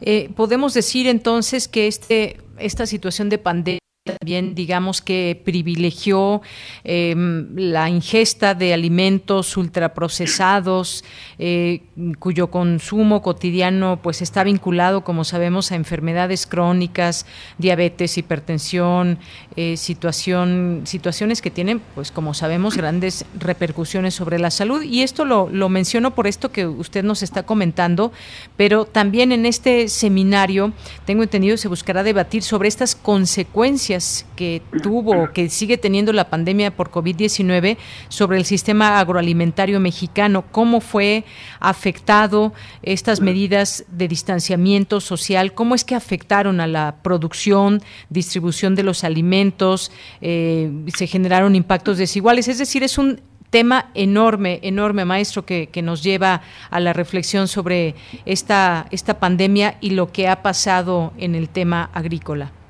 Sí, claro, pues realmente justo por esto que usted señala, es que tratamos de explorar ¿no? esto en el seminario que tiene que ver principalmente con la idea de un proceso de reproducción social alimentaria, ¿no? Que esto involucra necesariamente la producción, lo que sería en el largo de económico también la circulación, que en este sentido estaría considerándose la parte del abasto distribución de alimentos, pero también las formas de cambio ya de los alimentos como mecanismos que están agilizando ¿no? el consumo, que tiene que ver, por ejemplo, con el crecimiento de este tipo de comida rápida, ¿no? Y bueno, sobre todo también ya las consecuencias que hay desde el lado del consumo, eh, particularmente con esto que usted señalaba, ¿no? De que tenemos ya una población desafortunadamente enferma y que al final, pues a la hora que llega el COVID, se convierte en un detonante, ¿no? Para toda esta vulnerabilidad que, que comentaba y que también, pues, eh, de manera ineludible habría que decir, esta pandemia, pues, reconfiguró mucho el sistema agroalimentario mexicano, ¿no? Principalmente en esto que señalaba, que tiene que ver con los mecanismos de abasto y distribución de alimentos. Eh, bueno, como todos sabemos, quizás en muchos espacios territoriales del país, pues sobre todo, por ejemplo, los canales minoritas se vieron afectados porque cerraron, por ejemplo, tianguis o mercados públicos en el periodo pandémico, pero esta idea, por ejemplo, de los canales corporativos en supermercados, este, tiendas de conveniencia, mantuvieron pues en cierta forma este, operaciones. Y también pues habría que decir que eran los primeros que contaban con la parte logística no por ejemplo para la entrega de alimentos claro. parte del súper y sobre todo también la comida no que pues mediante plataformas de este tipo rápido Uber Eats, no que pudieron pues muchas personas este pues ejercer el consumo.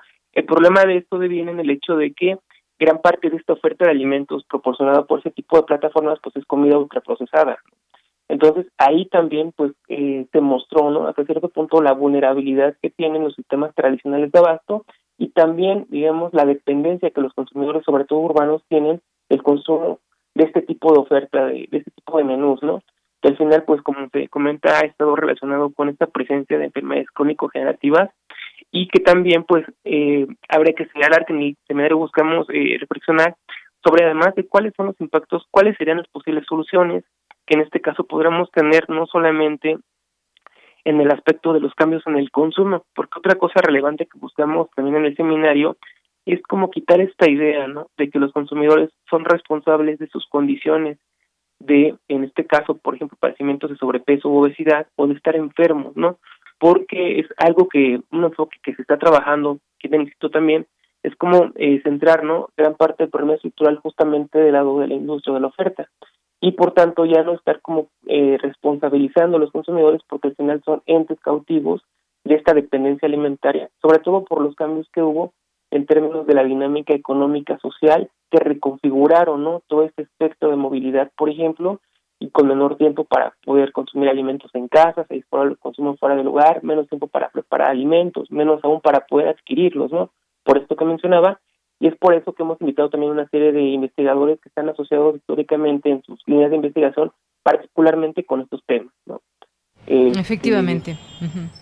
Sí, es que, maestro, hubo una reorientación de esta oferta de alimentos, eh, las tecnologías digitales pues sí fueron eh, importantes en todo esto y ya, pero pues a la su vez impulsaron impulsaron eh, grandes empresas transnacionales, el mercado con alimentos, decíamos, ultraprocesados, su consumo se vio, se vio al alza y pues muchas personas y sobre todo en el primer año de esta pandemia, los primeros meses, pues dejaron de acudir muchas personas a donde normalmente acudían, a esos tianguis que les quedan cerca de casa por el número de personas que pudieran encontrarse o simplemente pues muchas personas tampoco llegaban a esos mercados, no estaba permitido, algunos nunca cerraron, en fin, hubo una diversificación también y una posibilidad para eh, enfrentar todo esto. Hay quien pues prefirió no salir de casa y todo se pedía, eh, los alimentos, eh, frutas, verduras, pues de un supermercado y no precisamente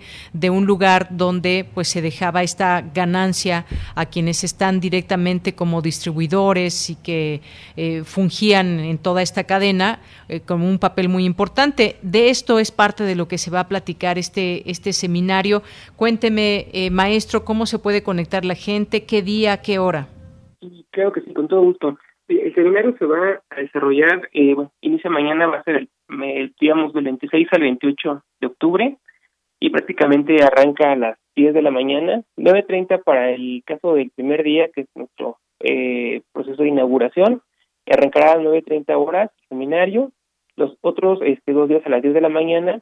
Y bueno, el link del seminario pueden ustedes encontrarlo en la página de nuestro Instituto de Investigaciones Económicas, cuyo este pues eh, sitio web se los puedo decir es www. y latina y latina e c de casa punto unam punto mx en nuestra página van a encontrar ahí el cartel de, del seminario y pueden ustedes encontrar también toda la información respecto a repito los canales de transmisión que va a ser a través de el canal de YouTube de nuestro instituto. Y bueno, también, entre otras cosas, este, van a encontrar el programa, ¿no? que prácticamente de cada uno de los días, eh, cabe señalar que los hemos estructurado de tal suerte que el primer día abordemos las cuestiones productivas, el segundo día tiene como sentido analizar los espectros de la base y la distribución de alimentos, esos canales que usted mencionaba, y finalmente el día 28 vamos a analizar justamente el eh, ámbito del consumo, ¿no? Justamente los ingresos de los hogares, cómo estos han limitado que es el consumo de ciertos alimentos y también obviamente ya el detonante del consumo en este contexto que tenemos prácticamente de apertura comercial hacia estos productos, sobre todo los ultraprocesados, ¿no? y los efectos que han tenido en, en el COVID. nada más de manera muy rápida le comento ante nuestros invitados, pues ahora corremos con mucha fortuna, ¿no? Este, bueno, sobre todo vamos a presentar un poco ahí una cuestión también de debate teórico. El doctor Julio Volvini que nos va a hacer favor de brindarnos una conferencia magistral en torno justamente al papel relevante que han tenido el campesinado, ¿no? El sector agrícola, obviamente en el contexto de la pandemia, y por qué se vuelve también relevante para escenarios pandémicos eh, futuros, ¿no? Que vamos a seguramente enfrentar. También tendremos, bueno, participación de la doctora Blanca Rubio sobre cuestiones también de la, eh, vamos, los impactos del COVID sobre los pequeños agricultores. Entre otros, eh, está también con nosotros el doctor José, Jorge Alfonso Calderón Salazar, quien es experto en Tratado de Libre Comercio nos hablará fundamentalmente sobre el contexto ¿no? de la producción y comercio agroalimentario a partir de la apertura comercial y también pues me gustaría destacar un poco la participación del doctor Gerardo Otero, ¿no? que él es eh, investigador de la Simon Fraser University en Canadá y él prácticamente es uno de los que ha desarrollado el concepto de la dieta neoliberal, ¿no? Eh, de este nuevo menú, digamos que muchos autores inclusive llaman como menús tóxicos, y que este, prácticamente nos va a dar ¿no? una eh, explicación muy, muy profunda sobre la configuración de este nuevo tipo de dieta de, libre comercio Y también, entre otras participaciones, tendremos este, a la doctora Arancha Colcero de la, del Instituto Nacional de Salud Pública, quien también nos hará una eh, presentación, sobre todo desde el punto de vista del consumo de alimentos y algunas medidas también para su regulación, ¿no? que tiene que ver sobre todo pues para tratar de desincentivar el consumo de ese tipo de productos que son dañinos. Y bueno, finalmente quisiera señalar nada más que al final de, nuestro seminario eh, haremos eh, la entrega del premio doctor Ernest Feder en su versión 2021 y bueno, en este caso este, pues también invitamos a, todos para que posibles ediciones futuras pues quienes estén interesados en participar en este premio, este certamen, pues puedan hacerlo. Muy bien, maestro, pues muchas gracias. Me parece que son temas que abarcan mucho en todo esto que tiene que ver con lo agrícola, la sobrevivencia, pero sobre todo también una reflexión de esta recomposición del sector agroalimentario ante la pandemia por COVID-19, estos temas en específico, estas ponencias y ponentes que vamos a tener oportunidad de, de escuchar y de conocer esos puntos de vista sobre lo que está pasando y toda esta recomposición. Pues muchas gracias gracias, maestro. Eh, también lo publicaremos en nuestras redes sociales para que pues más gente se sume a estas eh, conversaciones, a estas posibilidades de saber más sobre nuestro entorno y lo que está dejando este virus SARS-CoV-2 a través de esta enfermedad de COVID-19. Pues muchas gracias, maestro. Al contrario, mira, muchísimas gracias y bueno, para todos los invitados, esperamos contar con su participación. Claro que sí, maestro. Muchas gracias y buenas tardes. Hasta luego, buenas tardes igualmente. Hasta luego. Fue el maestro Agustín Rojas Martínez, quien es coordinador de este seminario de economía agrícola, sobrevivencia y recomposición del sector agroalimentario ante la pandemia por COVID-19 como parte de las actividades del Instituto de Investigaciones Económicas de la UNAM. Porque tu opinión es importante, síguenos en nuestras redes sociales, en Facebook como Prisma RU y en Twitter como arroba PrismaRU.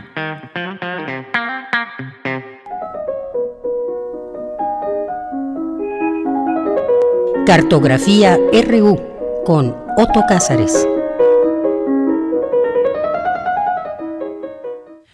Bien, pues ya estamos en esta cartografía RU los días lunes con Otto Cázares, que ya nos acompaña a través de estas ondas hercianas. ¿Cómo estás, Otto? Buenas tardes. Así es, querida Deyanira. Yo estoy encantado de saludarte. Estoy encantado de compartir micrófonos contigo. Mando un saludo a quienes nos escuchan.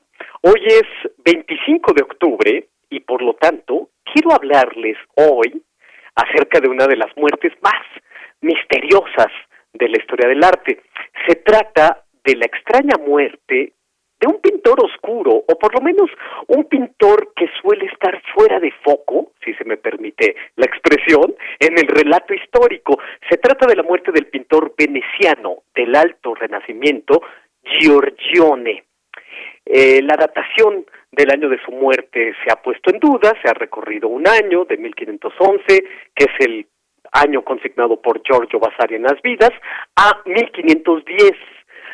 Eh, es un pintor fuera de foco porque únicamente seis obras de su autoría eh, son las que se aceptan sin discusión.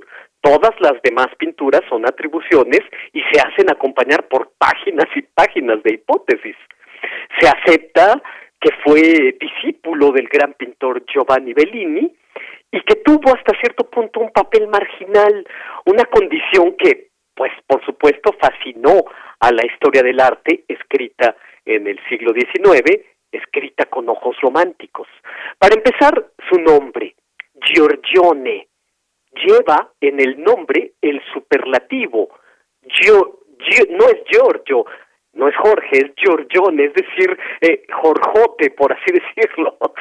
Vasari, el gran biógrafo de los pintores del Renacimiento, dice que debido a los rasgos de su figura y a su grandeza de espíritu, recibió este apelativo grandote.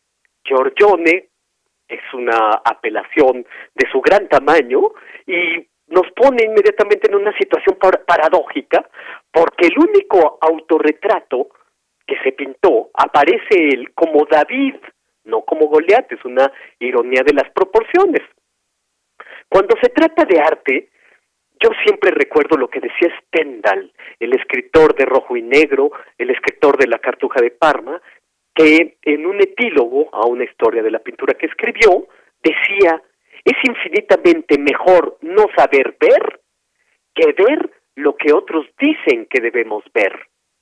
Por lo tanto, las pinturas de Giorgione siempre hay que verlas como si fuera la primera vez, sin un suelo sobre el cual tenernos en pie.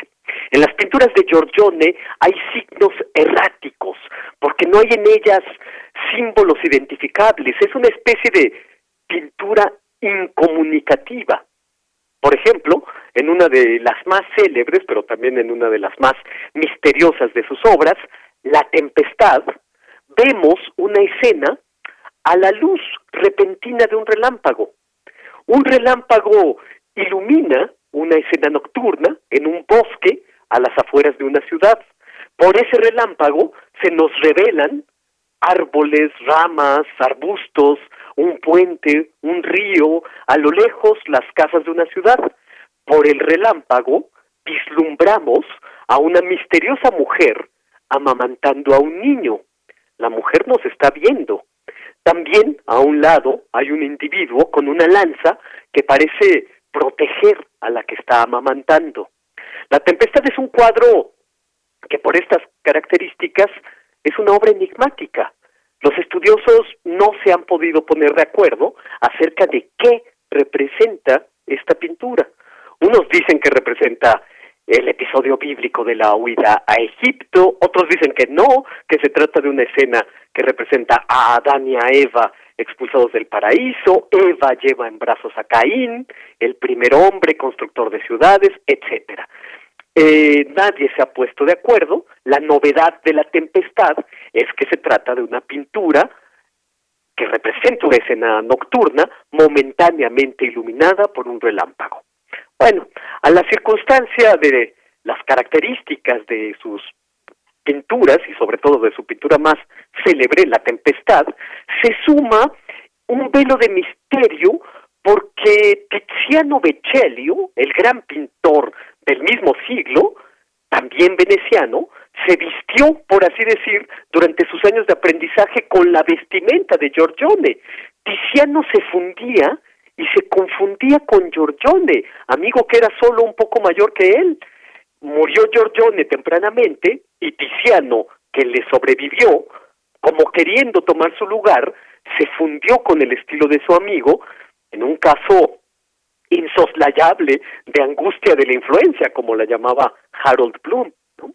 Tiziano comenzó a producir obras con estilos fusionados hasta el punto de hacer indistinguibles las obras de uno y de otro, dando lugar a muchas confusiones, a veces buscadas deliberadamente.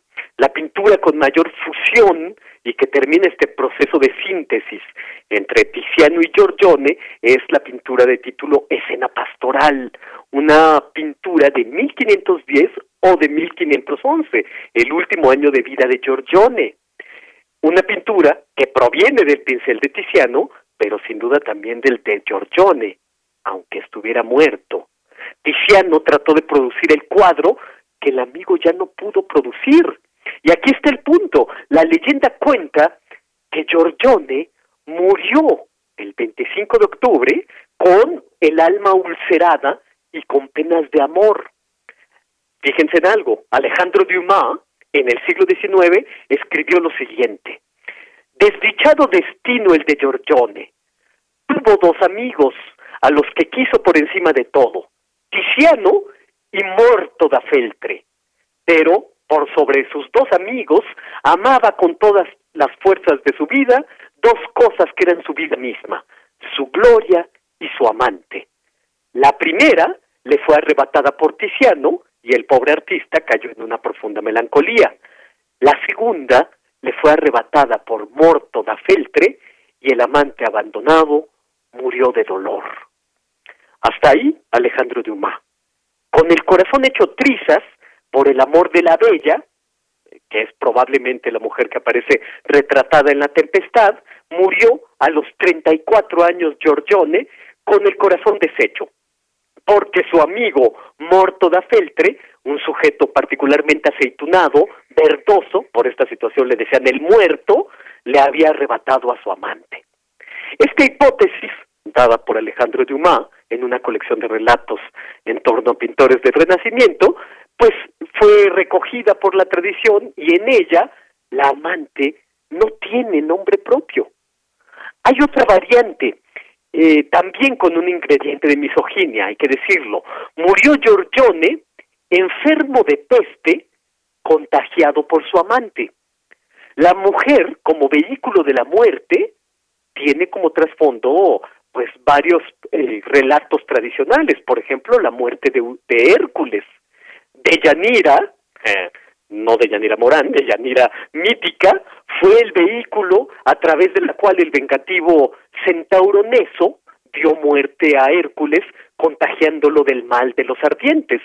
Neso, el centauro, en una ocasión se ofreció a llevar a Deyanira sobre el lomo mientras Hércules cruzaba a nado un río, pero el centauro Neso intentó secuestrar a Deyanira. Hércules tomó arco y flecha y atravesó a Neso con una flecha eh, con veneno y Neso, al morir, entregó unas prendas a Deyanira untadas con sangre y semen, prendas que al vestir Hércules lo hacen sentir un ardor interior insoportable. De un modo tan insoportable que Hércules lo terminó haciendo fue arrojarse de, en un arrebato frenético a una hoguera. Yo me pregunto, ¿es el mito de la muerte de Hércules la metáfora de la transmisión de una enfermedad venérea? Esta misógina tradición de morir por una enfermedad transmitida por la amante también creo que cuenta para Giorgione, siendo que se contagió de la peste por efecto del amante. Pero la amante, como nombre, queda hecha a un lado en este relato. Giorgione, según se cuenta, también era músico, tocaba el laúd, y Giorgio Vasari, en Las Vidas, ese libro que se volvió la casa para los sin techo del arte, escribió párrafos que tuvieron como modelo las vidas de Plutarco y modela al artista como héroe cultural. Giorgione también quedó como un héroe cultural, pero oscurecido por este eh, esta legendaria muerte. Y dice Giorgione, eh, dice Vasari, perdónenme, algo con lo que terminaré este comentario. Dice, en las reuniones a las que asistía Giorgione para entretener con su música a muchos de sus amigos, se enamoró de una joven. La joven sigue sin nombre. Y ambos disfrutaron mucho de su amor. En el año 1511, ella contrajo la peste e ignorante de su mal, siguió tratando con Giorgione como de costumbre, así que se la contagió a él, de tal forma que en poco tiempo y a la edad de 34 años, Giorgione pasó a la otra vida. Giorgione muere la noche del 25 de octubre de 1510. Y este comentario radiofónico fue para recordarlo. Esto es lo que yo tengo que decir este lunes 25 de octubre de 2021. Otto Cázares, pues muchas gracias y como siempre muy agradable escuchar todas estas historias y referencias y más. Y pues muchas gracias, gracias, te mando un gran abrazo. Un gran abrazo de vuelta y nos escuchamos el próximo lunes. Claro que sí, muy buenas tardes. Buenas tardes, hasta entonces. Hasta entonces, continuamos. Porque tu opinión es importante, síguenos en nuestras redes sociales, en Facebook como Prisma RU y en Twitter como arroba PrismaRU. Prisma RU. Relatamos al mundo.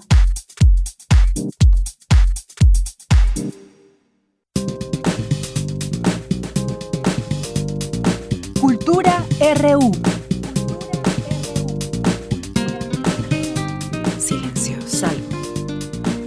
Entre la sombra y la sombra. Caminar. Silencio, salgo. Por el mundo. Escapar. Ligero.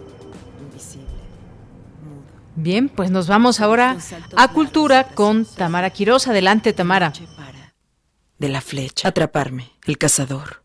Se mueve. De jaguar para. Registro. Sigilosamente. Soy. Con cautela entre las ramas. Percibo. La confusión. Me quema, siento algo. Me atraviesa, es la flecha flor. Deyanira, les saludo con mucho gusto, como siempre agradeciendo su sintonía a través de las frecuencias de Radio UNAM. Iniciamos la semana con una invitación. Les comparto que el Museo Universitario Arte Contemporáneo, también conocido como MUAC, regresó a sus actividades presenciales con un horario de viernes a domingo de 11 de la mañana a 5 de la tarde. Una buena noticia porque este espacio universitario espera ya a sus visitantes con las muestras 100 del MUAC, Chantal Ackerman, desde el otro lado, Fragmento y Anator, espacio oscuro donde no pueden ponerse las cosas.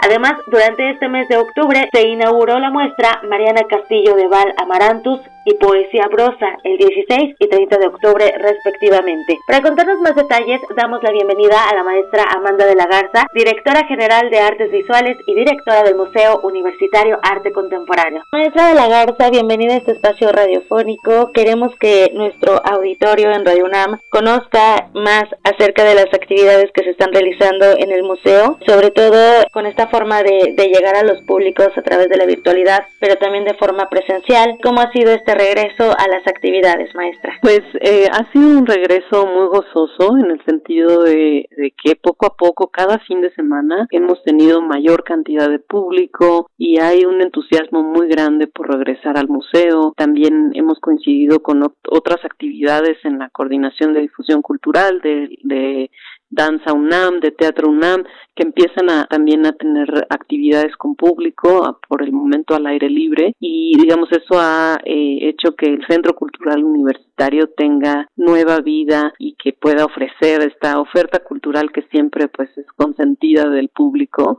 Y entonces estamos muy muy contentos de pues de tener esta posibilidad de, de volver a encontrarnos con el público del museo y del centro cultural universitario. Claro. Maestra de la Garza, hay exposiciones que, bueno, se han mantenido durante estos últimos meses, exposiciones que podemos también revisar y que todavía están disponibles en la sala 10, que es esta sala virtual, el 100 del MUAC, donde se hace una revisión crítica de su colección, también están eh, videoinstalaciones y justo a mitad de este mes están inaugurando otras tres exposiciones y no sé si nos pueda compartir los detalles de de, estas tres muestras. Sí, eh, pues estamos muy contentos porque tenemos una programación renovada, interesante para el público. Por un lado, como, como comentaba, seguimos con Sala 10, acabamos de inaugurar una nueva pieza para Sala 10 que es de, Mariana Castillo de Val, que justamente es una artista eh, de la que tenemos una exposición individual en el museo, en las salas 4, 5, 6. Es una revisión de la obra de Mariana Castillo de Val, que es una artista mexicana que hace una reflexión sobre los vestigios del pasado prehispánico, sobre la forma en que la arqueología ha construido una mirada sobre, sobre ese pasado. Eh, y es realmente una exposición fantástica, muy interesante. La acabamos de inaugurar el fin de semana pasado y eh, la próxima semana vamos a tener otra nueva apertura que es dedicada a la obra de un artista extraordinario, Joan Brosa, un artista catalán muy, muy relevante en el siglo XX, que eh, ha sido precursor en la relación entre artes visuales y poesía, literatura, y que es un referente muy importante para muchísimos artistas contemporáneos. Y es una exposición que viene de las colecciones del Museo de Arte Contemporáneo de Barcelona y que llevamos pues mucho tiempo preparando y que finalmente se inaugura. Estoy segura que pues le va a gustar muchísimo, muchísimo al público. Eh, en noviembre vamos a tener otras otra serie de exposiciones, una exposición colectiva dedicada al tema de la maternidad desde un punto de vista crítico, con la participación de muchos artistas, tanto locales como internacionales, y otra serie de, digamos, como de conversaciones que van a surgir a partir de esta exposición. Y en ese sentido también estamos con la exposición de Chantal Ackerman, que va a estar eh, abierta hasta el 30 de octubre y es una, una pieza, una videoinstalación que habla sobre la frontera entre México y Estados Unidos está en el auditorio del museo hasta el 30 de octubre, justamente, bueno, hasta el 31 de octubre, ¿no? Que es una pieza, una instalación del artista Chantal Ackerman y que eh, reflexiona sobre la frontera entre México y Estados Unidos. Está en el auditorio del museo. Y bueno, tenemos también el museo muy vivo también ya habíamos inaugurado al inicio de, del mes de octubre la exposición de Anna Tors, una artista belga que también pues está muy relacionado con eh, una reflexión sobre el lenguaje, las imágenes, también a través de diversas piezas de videoinstalación. Es una artista que no es tan conocida, pero creemos que va a gustar muchísimo porque su propuesta artística es muy eh, reflexiva, pero también muy bella en su forma. En ese sentido, pues tenemos eh, un museo con una oferta muy amplia. Como les decía, vienen nuevas exposiciones en noviembre y estamos muy contentos de poder eh, renovar nuestro, nuestra relación con el público de manera presencial, pero continuamos teniendo pues nuestras actividades virtuales en la medida en que todavía eventos y programas paralelos de las exposiciones pues las haremos de manera virtual en la medida en que todavía no podemos llevar a cabo actividades presenciales con público. Esperamos que en, los próximos meses ya podamos también retomar las actividades presenciales con, con público. Entonces, pues estamos, estamos muy contentos eh, de que poco a poco vayamos recuperando eh, pues eh, esta presencia. Sin duda, pues celebramos esta reapertura, maestra Amanda de la Garza. También invitaremos a nuestro auditorio que se encuentra en otras latitudes, en otros países, a que puedan realizar un recorrido virtual en 360 grados, que además pues también es otra experiencia, ¿no? Otra forma de vivir el museo, de vivir el MUAC. Así es, tuvimos esta exposición que estuvo abierta poco tiempo, pues también por motivo de la pandemia que inauguramos en junio de este año y que después pues tuvimos que cerrar y la reabrimos unas semanas para que pues el público la pudiese disfrutar dedicada a la colección artística del MOAC y que revisa un conjunto muy importante de obras, era casi todo el museo ocupado por estas piezas de gran formato, de una diversidad muy grande de artistas, de formas, de formatos, técnicas, eh, temáticas.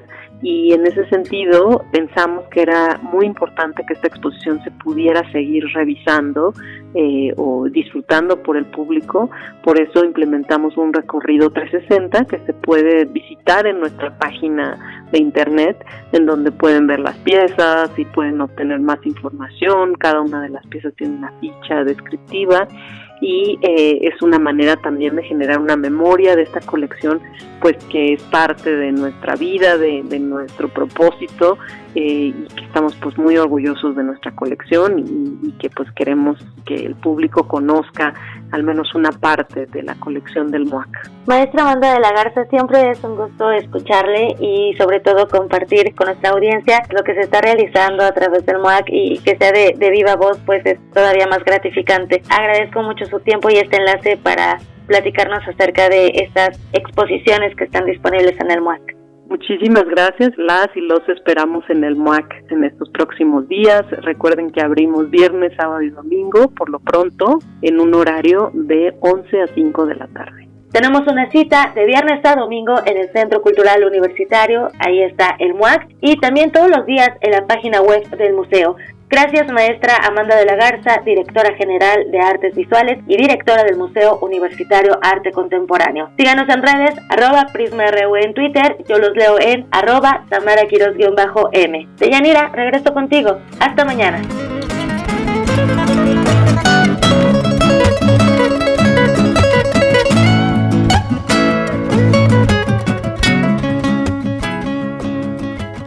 Bien, pues muchas gracias Tamara, gracias a todos ustedes. Con esto ya nos vamos a despedir. Gracias por su atención, por iniciar la semana con nosotros. Recuerden que estamos de lunes a viernes de 1 a 3 de la tarde aquí en Prisma RU, parte de la programación de Radio UNAM en los controles técnicos, Socorro Montes en la producción eh, mi compañero Rodrigo Aguilar, Denis Licea en la asistencia de producción, al igual que hoy inicia Fernanda Peña, a quienes le mandamos, a quien le mandamos muchos saludos a Fernanda y a todo el equipo que hace posible esta transmisión. Aquí en el micrófono y a nombre de todo el equipo de Prisma RU se despide de Yanira Morán y pues nos quedamos con un poco de música en esta tarde en este día 25 de octubre. Hasta mañana. Muy buenas tardes y buen provecho.